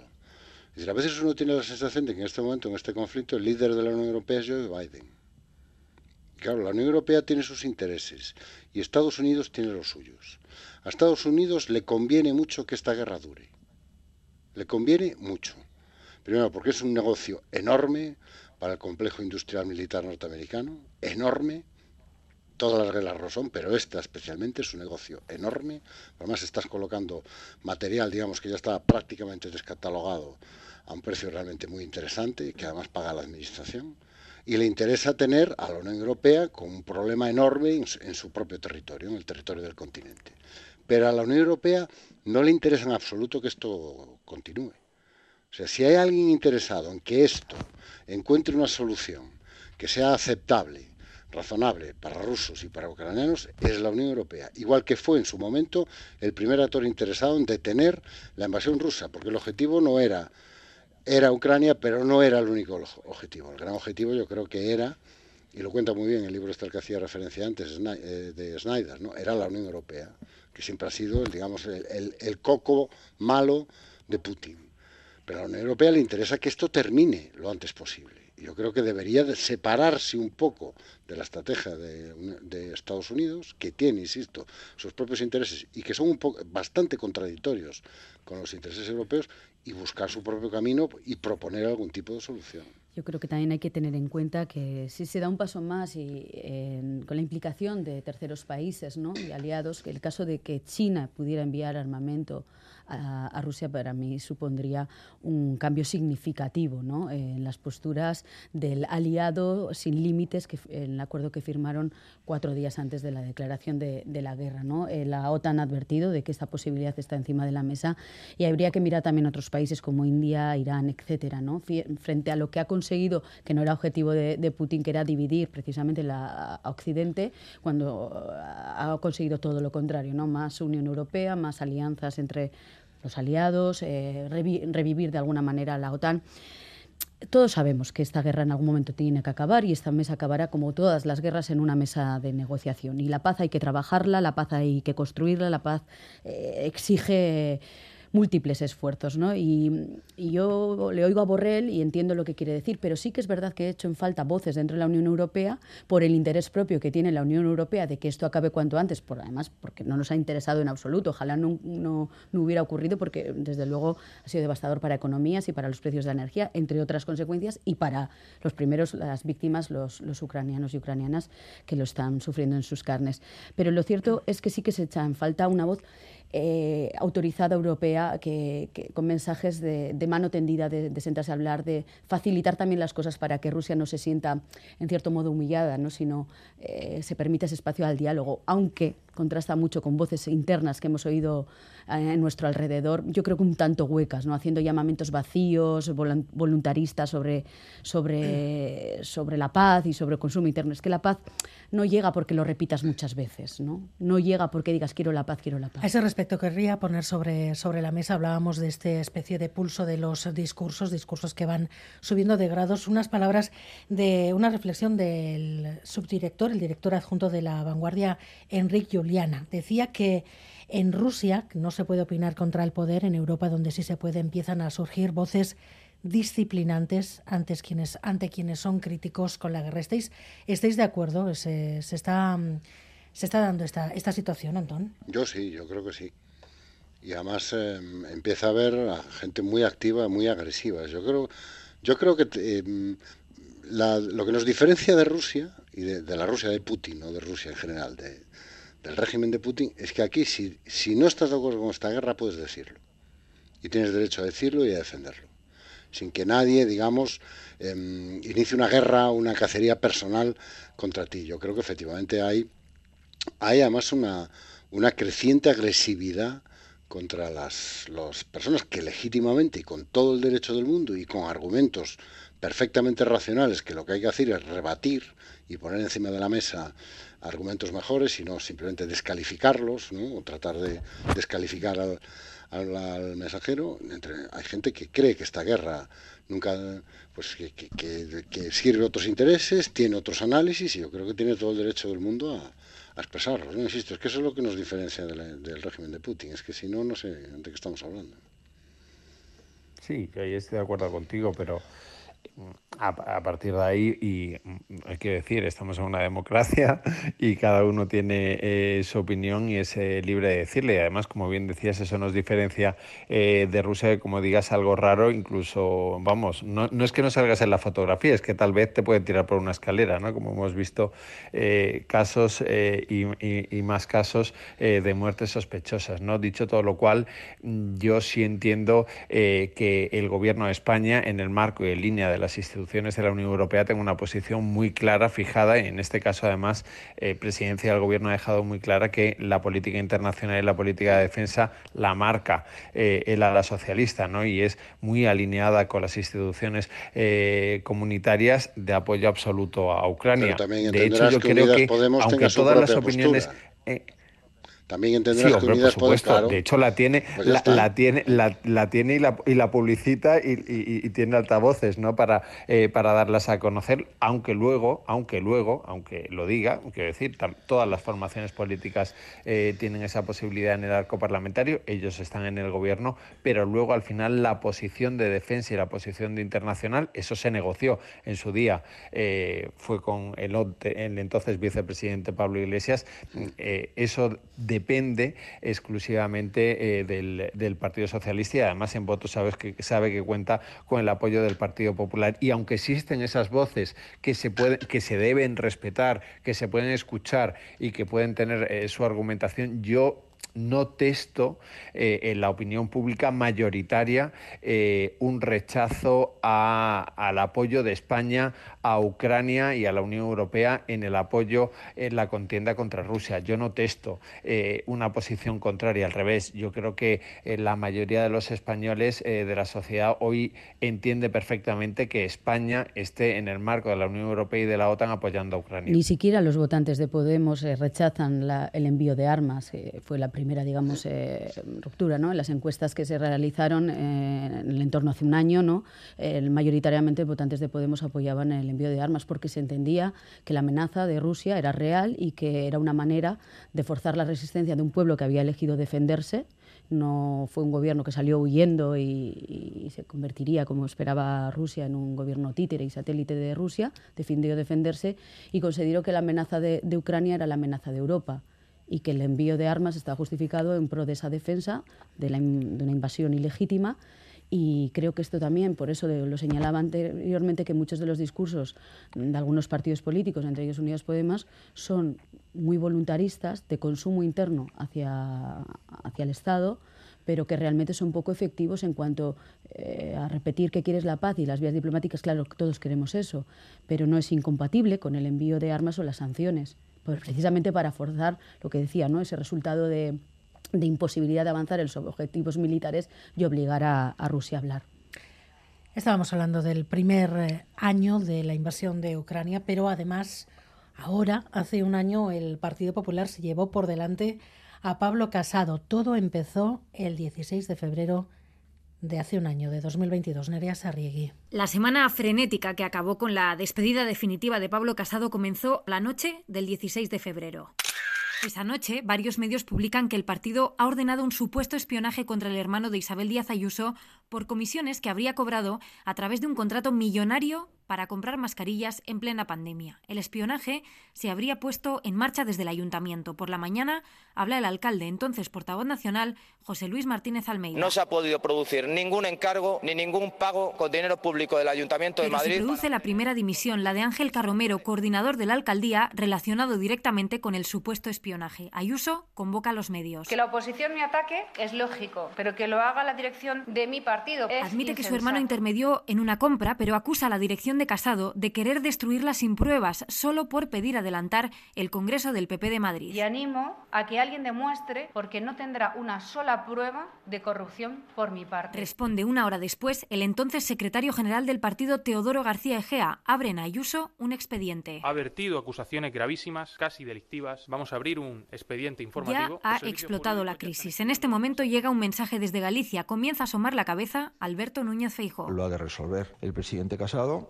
en mi opinión, con la presidenta de la Comunidad y suenan ya peticiones de dimisión de Teodoro García Egea desde dentro del PP. La primera en alzar la voz es... El señor Egea ya está tardando en dimitir. Esperanza Aguirre. Dos días después del inicio de la crisis, Pablo Casado rompe su silencio en la COPE. La verdad es que estoy muy sorprendido, muy decepcionado, pero con la conciencia muy tranquila. Revela que hace meses que la información sobre los supuestos contratos llegó a Génova, que pidió explicaciones a Ayuso y que no hubo respuesta. Yo sí, cuando preside al gobierno de España, no permitiría que un hermano mío cobrara 300.000 euros por un Minutos después, Ayuso responde. Nunca se va a poder demostrar que yo he ayudado a mi hermano en absolutamente y publica el contrato que insiste no tiene ninguna irregularidad. Por la tarde se reúne con Casado en Génova y en la calle... Con la sede rodeada de periodistas, un grupo de mariachis es jaleado por varias personas que piden la dimisión de Casado. Al día siguiente, la dirección retira el expediente Ayuso, pero ya es tarde. El domingo hay convocada una manifestación que reúne a miles de personas.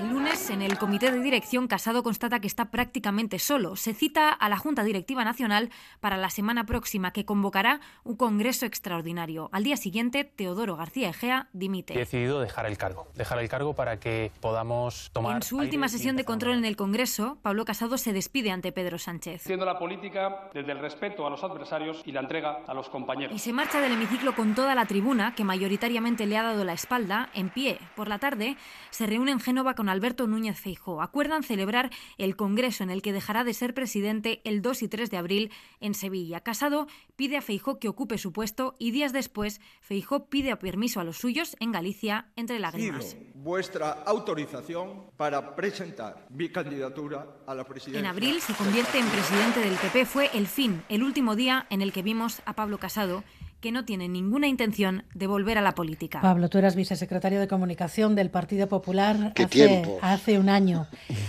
¿Esto fue una historia de lealtades, de deslealtades?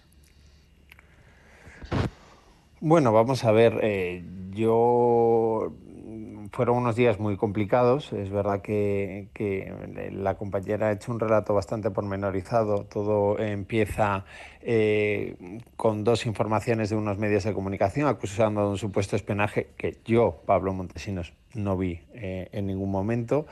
Eh, es verdad que nosotros desde hacía meses, yo tenía constancia también de ello, pues había llegado una información sobre el hermano de Isabel Díaz Ayuso, que se le piden esas, esas explicaciones internas que esas explicaciones internas eh, no se llegan a producir y luego ya cuando estalla todo, bueno, pues es verdad que pone encima de la mesa eh, un comunicado, un contrato, también eh, que comparecen los consejeros y en paralelo, pues es verdad también que, que, el partido, que el partido se mueve, ¿no? Y al final, bueno, la compañera periodista lo ha dicho y es cierto, ¿no? Después de ese comité de dirección del lunes, de, de lo ocurrido en el Congreso de los Diputados en el grupo parlamentario el martes, bueno, pues es verdad que el, entonces presidente Pablo Casado pierde, eh, pierde apoyos. Yo, un año después de todo esto, yo me quedo sinceramente lo digo, eh, con el silencio muy respetuoso que, que, Pablo Casado ha mantenido durante todo este año. También lo decía la compañera, ¿eh? Y yo creo que es un silencio de respeto a la dirección nacional eh, vigente. La última vez que habla Pablo Casado es en el Congreso de Sevilla, dice que vuelve a que se hacia un lado y que volvería para lo que necesitara el partido y desde entonces no ha dicho absolutamente eh, nada más.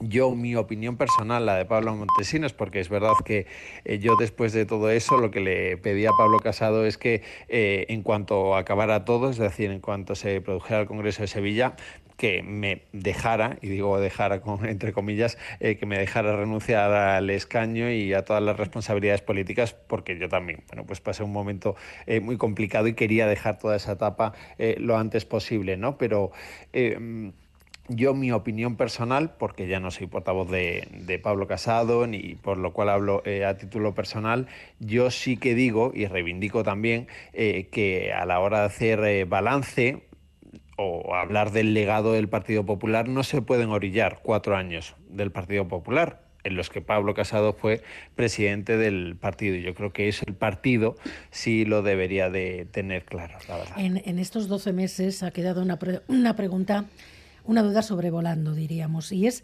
si había agua en la piscina para lanzar ese pulso a Díaz Ayuso. ¿Fue un error de cálculo o alguien dijo que no se podía seguir adelante? A ver, un error de cálculo o no es que yo creo que al final aquí llega una información sobre unas supuestas irregularidades y se exigen unas explicaciones. Ese es el origen de, eh, de, todo. Luego es verdad que en paralelo, y además el propio entonces secretario general, Teodoro García Gea, lo reconoce, ¿no? que el Congreso del Partido Popular de Madrid se retrasa eh, porque esas explicaciones no llegan. Pero mm, Pablo Casado llega a la presidencia del Partido Popular tras una moción de censura eh, a Mariano Rajoy, con un Congreso, con un partido, mejor dicho, muy dividido, muy fracturado y con una losa muy grande con respecto a la corrupción. Y, Pablo Casado siempre ha llevado por bandera bueno, pues la lucha contra la corrupción, la ejemplaridad. Y yo la exigencia de explicaciones a Ayuso en privado, porque se hicieron en privado, a mí me parece que hizo lo que tenía que hacer. Más allá de si entramos en, cálculos eh, de mm, si entras en una contienda con una persona, eh, pues entonces eh, a ver si esto nos va a salir mal o no. O ojo que esto no va a salir bien por términos partidistas. Ojo también con los presidentes autonómicos. Todo eso estaba ahí, ¿eh? No, quiero decir, mm, eh, para qué nos vamos a engañar a estas alturas de la película, pero yo creo que Pablo Casado en ese sentido eh, sí que hizo bien al pedirle a ella esas explicaciones. Y, pasado un año, y, e insisto, en que es mi opinión, ¿no? Pero pasado un año, es verdad que durante muchos eh, meses eh, en la Puerta del Sol y Génova tuvimos un enfrentamiento, tenemos una batalla, si me utilizamos los términos periodísticos, ¿no? Y es verdad. Y luego, bueno, pues esa eh, batalla se gana o se pierde. la dirección nacional del partido, de la que ya formaba parte, perdió esa batalla, eso está claro. Pero bueno, al final, pues era una contienda, ¿me entiendes? ¿No? En mm. términos periodísticos. Pero yo eh, reconozco que mm, lo que más me dolió entonces, ya ha pasado mucho tiempo y el tiempo lo cura todo, fue que eh, personas que estuvieran a tu lado, pues en un momento determinado dijeran, uy, uy, uy, uy, uy, y, y, que, que, esto se zarandea demasiado, ¿no? Pareces nuevo. Que decir, ya ha pasado mucho tiempo, en todo caso ha pasado un año. Fuiste, fuiste de los pocos que, que siguió a Casado en su despedida en el Congreso cuando abandonó, cuando abandonó su escaño, ya nos has contado, bueno, las las despedidas mm, de alguna manera más o menos eh, poco elegantes que, que, se vieron después, ese abandono de, del barco, alguno que especialmente hiciera, hiciera daño a los pocos que en ese momento seguíais fieles en la ejecutiva a Pedro Casado, a Pablo Casado. Mira, yo en, ese momento dije que no iba a hablar de nombres y apellidos y no lo voy a hacer ahora. De hecho, hay con personas eh, con las que, bueno, pasado el tiempo, pues eh, no digo que mantenga una amistad, pero sí puedo tener una eh, relación afable. También te digo que hoy se cumple un año de personas con las que mantenía una interlocución diaria, con la que comía dos veces por semana y hace un año que no sé nada de ellos. Eso es ganado. Que esto pasa en la política y en cualquier faceta de la vida. ¿eh? Si, me admiro, sales ganando, hazme caso. Estás mejor No, pero bueno, que esto eh, en la política seguro. estás mejor así. Y, en cualquier. bueno, ahora duermo mucho mejor, estoy mucho más tranquilo, me río mucho más digo en nuestras tertulias todos los martes. Por digo lo cual, ver a esa gente con la que comías dos veces. Te digo yo que estás mejor ahora. Bueno, a ver si llegan las mariscadas, porque claro, las que debes. Hay que cambiar de compañías, Pablo. A todo el equipo. Eh, eh, dicho todo esto, bueno, pues eso, eh, eso pasó ahí, ¿no? Y ya está. Yo al final creo, sinceramente, que hice lo que tenía que hacer. Lo digo con toda franqueza. Yo era yo entré en política por Pablo Casado, por un compromiso personal. Era el vicesecretario de comunicación, el responsable de la comunicación del partido, y yo entendía que tenía que estar eh, con él hasta el final. Eh, luego en privado, ojo, mm, yo también les ponía eh, mi opinión sobre lo que estaba sucediendo con toda crudeza, por cierto, que también se, me lo filtraron por, en los medios de, de comunicación, ¿no? Pero mm, bueno, pues las cosas han pasado así. Y, yo al final me quedo, bueno, pues que tuvimos una salida muy complicada, muy convulsa y lo intentamos hacer de la manera eh, más, eh, bueno, más correcta posible dentro de todo lo que ocurrió hasta llegar al Congreso de Sevilla, que no fueron unas semanas fáciles, la verdad. Una crisis que en el argumentario oficial del Partido Popular casi parece no haber existido. Prácticamente Pablo Casado ha sido borrado de la historia del Partido Popular. Pablo ya lo comentaba, que mm, parece que tú sí que crees que habría que resarcir de alguna manera la figura de, Pablo Casado. ¿Vosotros cómo lo veis? ¿Llegaremos a verlo o Ayuso dejará que se, que se llegue a ver? Pues no lo sé porque es que Ayuso eh, o cierta parte de la crisis por lo que sucedió hace un año, lo que sucedió con Pablo Casado, yo creo que no está resuelta ni, ni solucionada, ¿no? A mí me llama esta historia, la verdad que es apasionante, ¿no? Y además tenemos al compañero que, que lo vivió en primera fila, pero es que claro, partimos de que eran amigos. Pablo Casado y, Isabel Díaz Ayuso eran amigos de nuevas generaciones. De hecho, fue Pablo Casado el que apostó por una Ayuso desconocida, incluso no bien vista por determinados círculos en el Partido Popular. Hombre, a ver, llevaba la cuenta de Pecas, el perro de, de Esperanza Aguirre. Es decir, su experiencia política era era, era limitada, ¿no? Y fue una apuesta personal de Pablo Casado quien, quien decidió apostar por, por Ayuso para la, para la Comunidad de Madrid. Y no le salió demasiado bien. Tuvo que pactar con Ciudadanos y con Vox para llegar a la, a la presidencia y, y, lo consiguió. Y luego llegó el éxito del año 2021, no consiguió mayoría absoluta, pero consiguió un, grandísimo resultado. Y yo creo que Pablo Casado se sintió amenazado, amenazado por el liderazgo y los grandes resultados de alguien que había conseguido hacer de la pandemia el mayor argumento de ataque al gobierno de España, al gobierno de Pedro Sánchez. Yo creo que esas medidas, la libertad, las cañas, el, vivir, eh, ponerse a las medidas de Sánchez, eh, desdibujó completamente al líder del Partido Popular que, que, se enceló, enceló de ese liderazgo de, Díaz Ayuso, que no le dejó ser presidenta del Partido Popular en, Madrid y que en el fondo tengo la sensación no sé si es una sensación, ¿eh? no sé si Montesinos estará, estará de acuerdo, pero creo que le tendieron una trampa en la que cayó, en la que cayó Pablo Casado porque realmente el tema de las mascarillas se compraron a tres, tres veces más de su valor, eh, bueno, en el momento que era, pero el hermano sí que es verdad que se llevó un dinero a través de una empresa que era de deportes, de un amigo, etcétera. Es verdad que la fiscalía no, no, tiró para adelante, no vio indicios delictivos, pero ese, eso pasó. Y no sé si, bueno, pues le contaron la historia mal o intencionadamente mal y la reacción fue digámoslo así, poco inteligente, pero el caso es que una presidenta eh, se cargó a toda, ganó o dobló el brazo a una, a una directiva nacional. Y yo creo que Feijo ha heredado este problema. Feijo no tiene resuelto eh, el problema del liderazgo de Ayuso. Cada vez que Feijo intenta sacar cabeza y hacer discurso y oposición a Sánchez, le contraprograma constantemente Ayuso. Y Feijo sabe que solo tiene una oportunidad, la oportunidad de las elecciones generales de diciembre. Si no, yo creo que Ayuso está dispuesta a saltar a la palestra, a la palestra nacional. Bueno, em, yo eh, preguntabas antes si se había precipitado la dirección del PP y Casado. Bueno, yo creo que es bueno recordar que eh, tampoco les había dejado mucho margen Díaz Ayuso, que si no recuerdo mal dio antes una rueda de prensa para denunciarlo del espionaje, ¿no? y soltó la bomba del, del espionaje. Y a partir de ahí es cuando eh, yo creo que la dirección se da cuenta de que bueno la guerra ya es a muerte y saca lo que tiene. ¿no? Ya, seguramente no iba a tardar mucho en sacarlo, pero saca lo que tiene en aquel momento. ¿no? Yo creo que ahí la habilidad de Díaz Ayuso es que supongo que tenía información que decía que si no tenían ya los datos estaban a punto de tenerlos y los papeles y lo que hizo fue adelantarse, inventarse una historia que le compró yo creo que por razones muy obvias, una parte muy sustantiva de la prensa amiga del Partido Popular, que además está generosamente subvencionada por la Comunidad de Madrid, y le colocó, y le colocó eh, un relato en el que había dos, digamos, dos relatos en competencia, ¿no? Uno que era la corrupción del hermano de Díaz Ayuso, que yo creo que es indiscutible, y una de las peores consecuencias de todo lo que ha sucedido aquí es que se acepte, se, se acabara aceptando como algo casi normal lo que sucedió con el hermano de Ayuso y con las mascarillas en plena pandemia.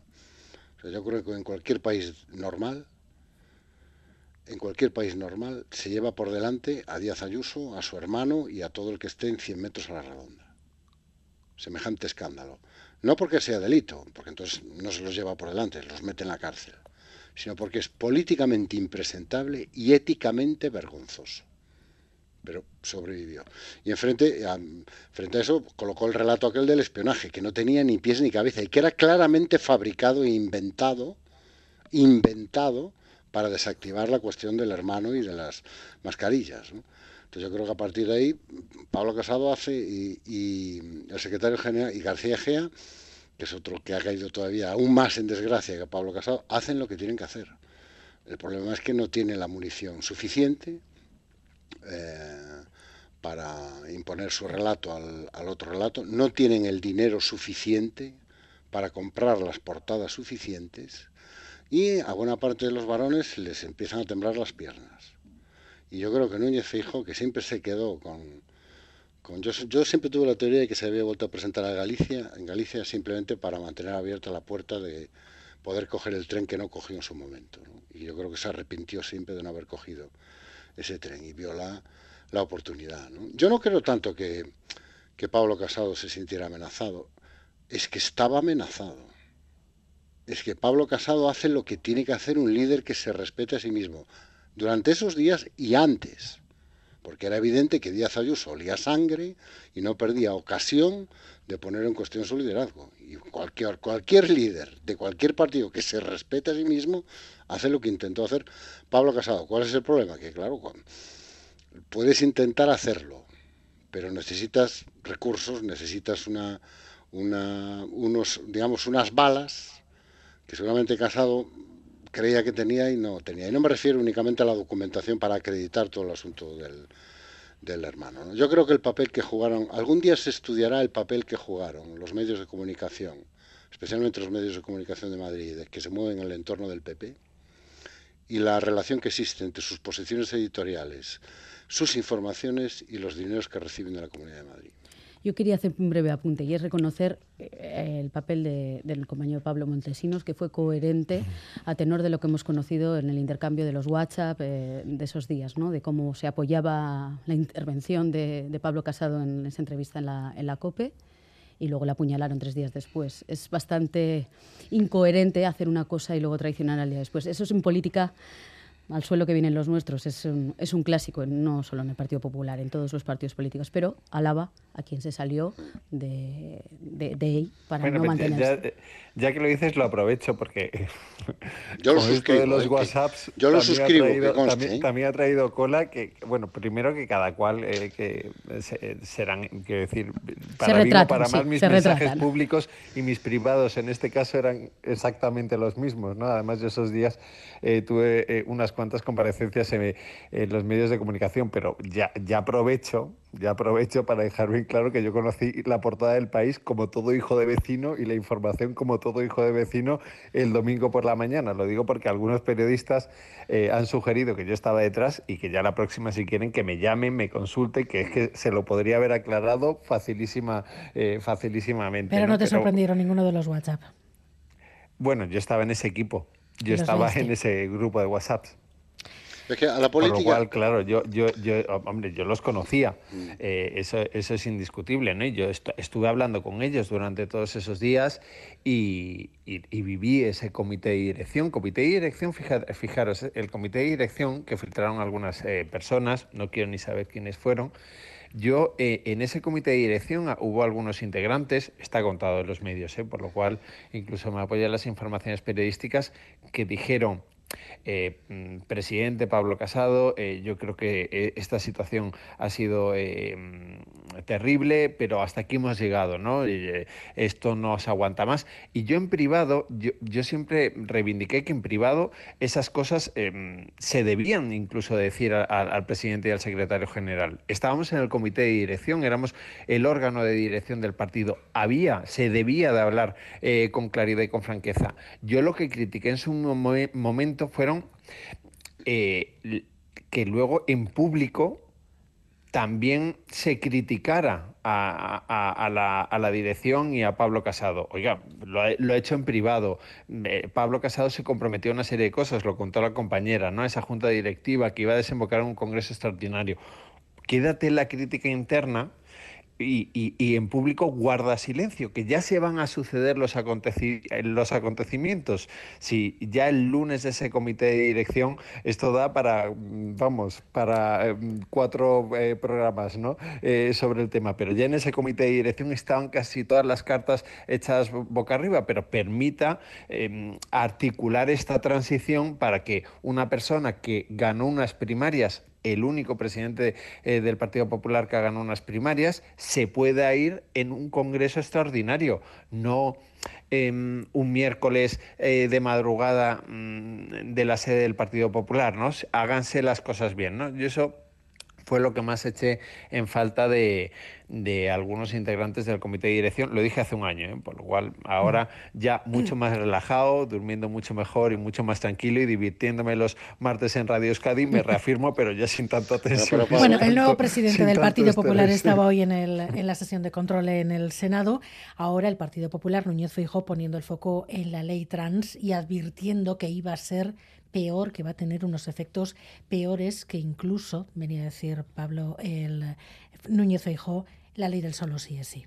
Pregúntese, señoría, si este error es incluso peor que el de la ley del solo sí es sí. Deje ya de molestar a la gente de bien. Deje ya de meterse en las vidas de los demás. Nunca imaginé, señorías, que el reconocer derechos a minorías, en este caso al colectivo trans, fuera a molestar a la gente de bien, señor. Feijo, que dice que el gobierno molesta a la gente de, de bien. Núñez Feijo, que ha preguntado a Sánchez por esa crisis permanente en su gobierno y Sánchez, que le ha recordado que tenía al lado a Javier Maroto, y lo que hizo Javier Maroto hace un año con Pablo Casado. Siempre ganas cuando además de con la cabeza hablas con el corazón. Hoy lo has hecho. Enhorabuena. Señor Feijó, le recomiendo una cosa. Cuando se levante, mire a ver si siente algo en la espalda. Bueno, pues eso es lo que ha pasado esta tarde en el Senado. Entre tanto, PSOE y Podemos tienen hasta el 7 de marzo para llegar a un acuerdo que impida que la reforma de la ley del solo sí es sí siga adelante sin los votos de parte del Gobierno. Hoy, Antonio Ortúzar y Arnaldo Tegui les han pedido responsabilidad.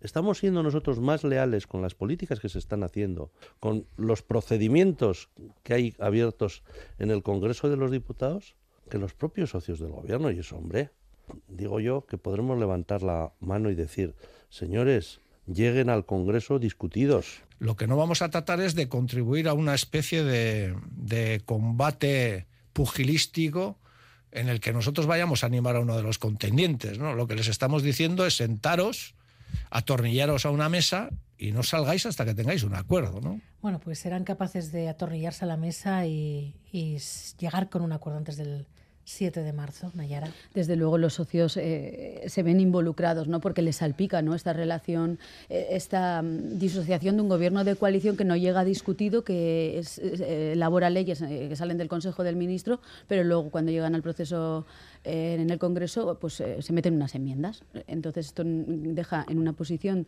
de debilidad al propio gobierno, que probablemente actúe con intereses electoralistas, pero muy descolocado a los socios de la investidura con, con dificultades sabiendo que tienen que apoyar un gobierno que, que cada uno tira para su lado, que la alternativa es peor pero que, que, desde luego no, no, da pie a una, seriedad ¿no? y, a un, y, a una coherencia en la elaboración de leyes tan importantes, algunas que, que han afectado ¿no? a, pues bueno, socialmente, hay una alarma y ahí se te ve una explicación o una corrección en su caso.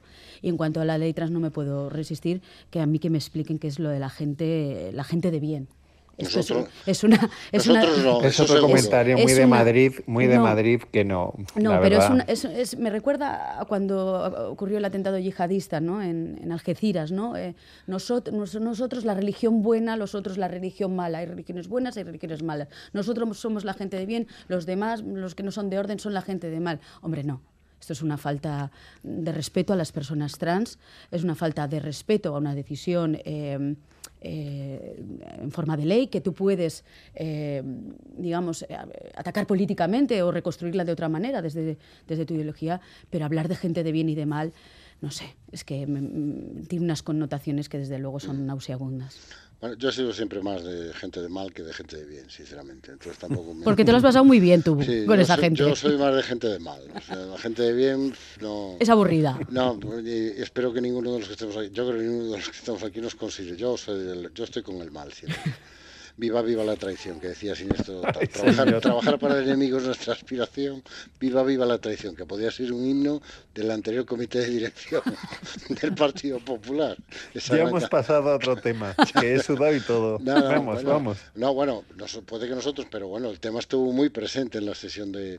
Yo creo que el mejor momento de, Feijóo fue cuando tomó la palabra en la, creo que fue en la réplica y le dijo a Sánchez que estaba muy contento de venir al, Senado eh, todos los meses a una sesión de control al líder de la oposición, que efectivamente es lo que parece a veces. ¿no?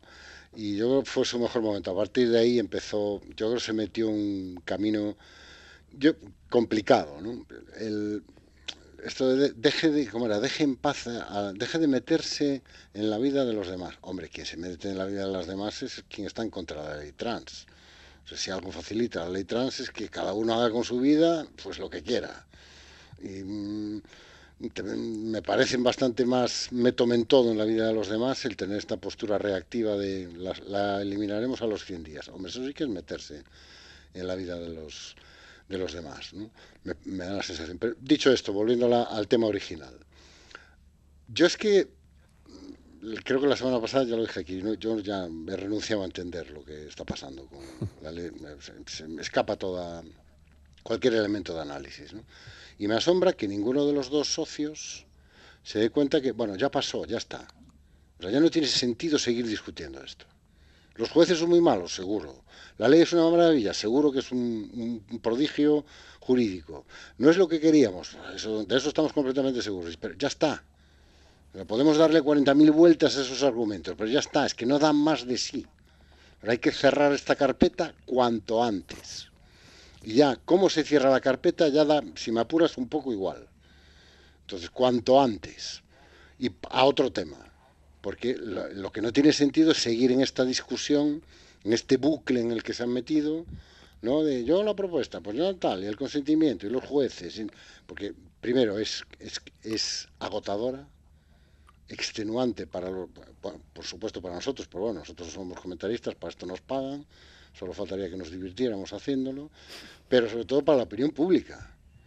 La opinión pública y sobre todo los votantes de izquierdas tienen que estar agotados después de dos meses de bucle, de bucle total con este asunto que, insisto, es que lo pueden, pueden seguir discutiendo hasta, ya han demostrado que pueden seguir discutiendo lo mismo hasta el día del juicio final. Fantástico. Felicidades a los dos. Pero en el, en el momento en el que estamos, en el momento de la legislatura en el que estamos, en el momento del año en el que estamos y con las citas electorales que, que se vienen encima, todo por las municipales y las generales, cuando toquen, hombre, ya cierra la carpeta ya. Cierra la carpeta ya, es que ya, ya casi da igual incluso el punto, ciérralo ya. A mí me pareció clarificador Pedro Sánchez, no había cámaras delante ni micrófonos, pero los periodistas que estuvieron en la, en la gira de la semana pasada eh, por varios países de la Unión Europea lo han contado con detalle. Y ahí Pedro Sánchez en ese, en ese corrillo dice básicamente dos cosas. Una, que cree que eh, el pulso eh, que mantiene Unidas Podemos, el pulso público, lo hace eh, para ganar visibilidad en esta precisamente precampaña electoral, es decir, mm, el presidente a entender que Unidas Podemos debe tener testado que tener esta polémica latente, yo no lo veo, pero deben de tenerlo, a ellos les viene bien, yo no sé si por, con su batalla por, con Yolanda Díaz o, o por cualquier otro interés y, y él interpretaba que esto se debía a que Unidas Podemos eh, quiere tener ese foco puesto ahí, pese al desgaste eh, que le genera al gobierno. Y dos, eh, Pedro Sánchez dejó entrever muy claramente que no veía mucho viso de negociación con Unidas Podemos porque mm, interpretaba que el texto del Partido Socialista era el mejor, el de Pilar Job, el que ya está presentado vía enmienda, y que, y que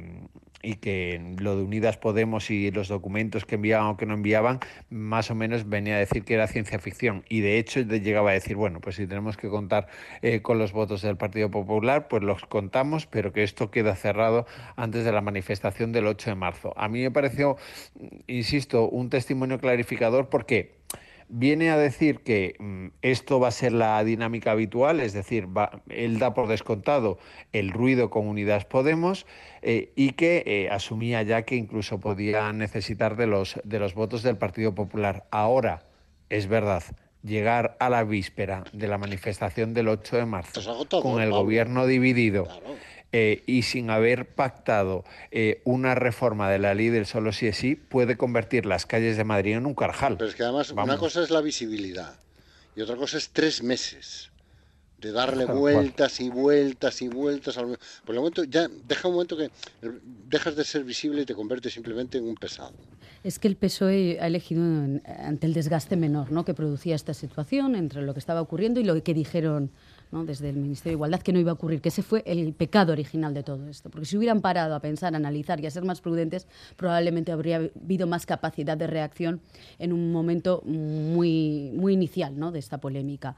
Y mientras el PSOE ha elegido el desgaste menor, eh, entre seguir intentando llegar a un acuerdo imposible y, seguir en el bucle y en el rizo, pues eh, tirar adelante para enmendar en la medida de posible pues algunas de las rebajas de las penas por la horquilla por abajo. Bien, el que se está frotando las manos es el Partido Popular. De aquí ni PSOE ni Unidas Podemos creo que van a rascar votos. Lo que van a rascar es cabreo, indignación. Desmovilización. desmovilización de las mujeres del feminismo que nos sentimos mal por una ley que creemos que es buena y que y que ha ganado el debate punitivista y, la cabezonería y no la, sensatez ¿no? y, de, ser, de tener la capacidad de ser más, como decía, más prudentes y más, analíticos, también políticamente. Y aquí es el Partido Popular el único que está rentabilizando esta situación. Por eso le interesa comparar lo de los trenes de Cantabria y Asturias con la ley del CSI, lo de la ley trans, la ley del CSI.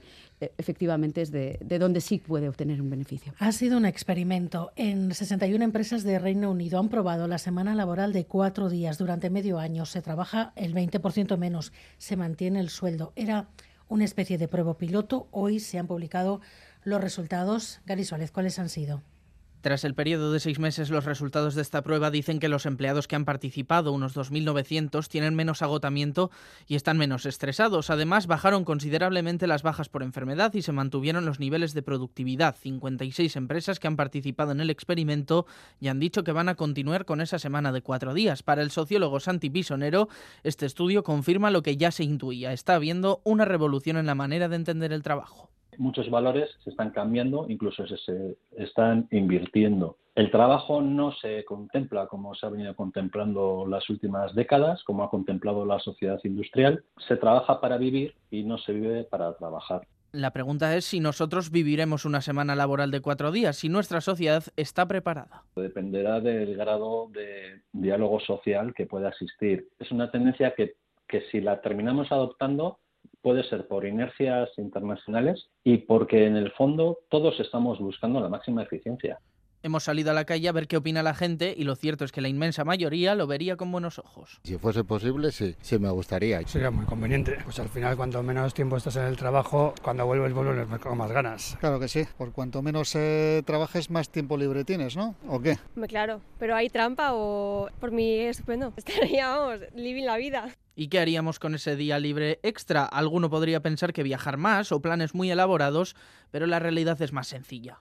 Sobre todo estar más con la familia, con los hijos y, con la mujer, nada más. Hombre, para tener más tiempo con mi familia, puesto que llevo 40 años y me he perdido algún tiempo de mis hijos. Y es que la familia nos tira mucho, aunque hay quien invertiría ese tiempo de otras maneras pues seguir eh, optimizando un poco el tiempo para escribir la novela que estoy escribiendo. Entonces, podría ir por ahí a una casa por ahí tres días, alejada de la faz del mundo, sin internet y nada, y ya, para escribir. Desde luego, la idea suma muchos adeptos. Eh, ¿Estáis vosotros entre, entre ellos? Me encantaría. Yo creo que eh, la clave es mantener los niveles de productividad, porque yo creo que cuando eres, cuando eres feliz eres más productivo. Yo estoy muy a favor, pero recuerdo que en España todavía no hemos sido capaces de racionalizar el horario de los cinco días. Y sigue siendo este país donde la gente entra a trabajar en muchos sitios a las 8 de la mañana y sale a las 8 de la tarde. Pues Como decía la, la, chica, vivir la vida. pues, pues vivir la vida mientras, mientras se pueda. Nayara, Pablo, Antón, Esquerricasco, hasta la próxima. Un abrazo fuerte, hasta la próxima.